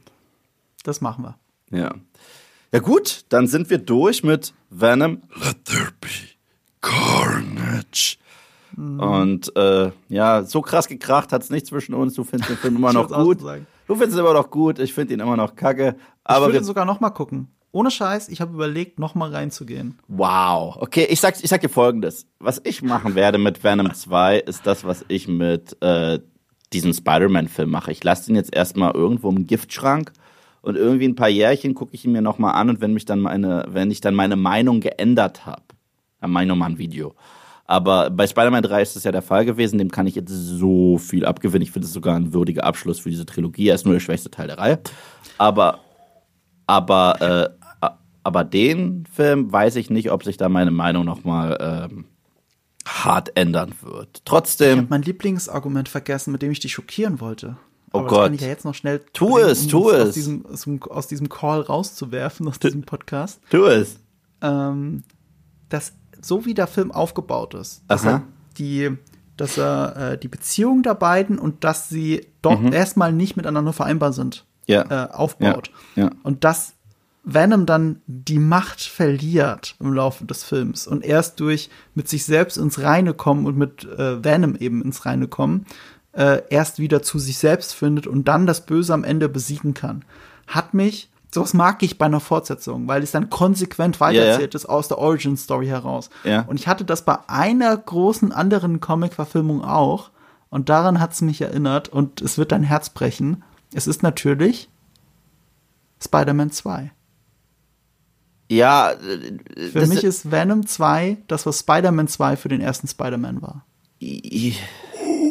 Das finde ich jetzt nicht so schlimm. So, wenn, wenn, du mir, Okay. wenn, wenn du jetzt gesagt hättest, Venom 2 ist für dich der bessere Spider-Man 2, hätte, Nee, das hä- hä- hätte ich nicht gesagt. dann, hätte, dann, dann hätte ich aufgelegt. So, dann wäre ich jetzt einfach weg und hätte gesagt, okay, dieser Podcast, den kann er in Zukunft mit jemand anderem machen, weil es gibt auch Grenzen. So, aber, äh, aber nein, dass du sagst, das ist der Spider-Man 2 fürs Venom-Franchise.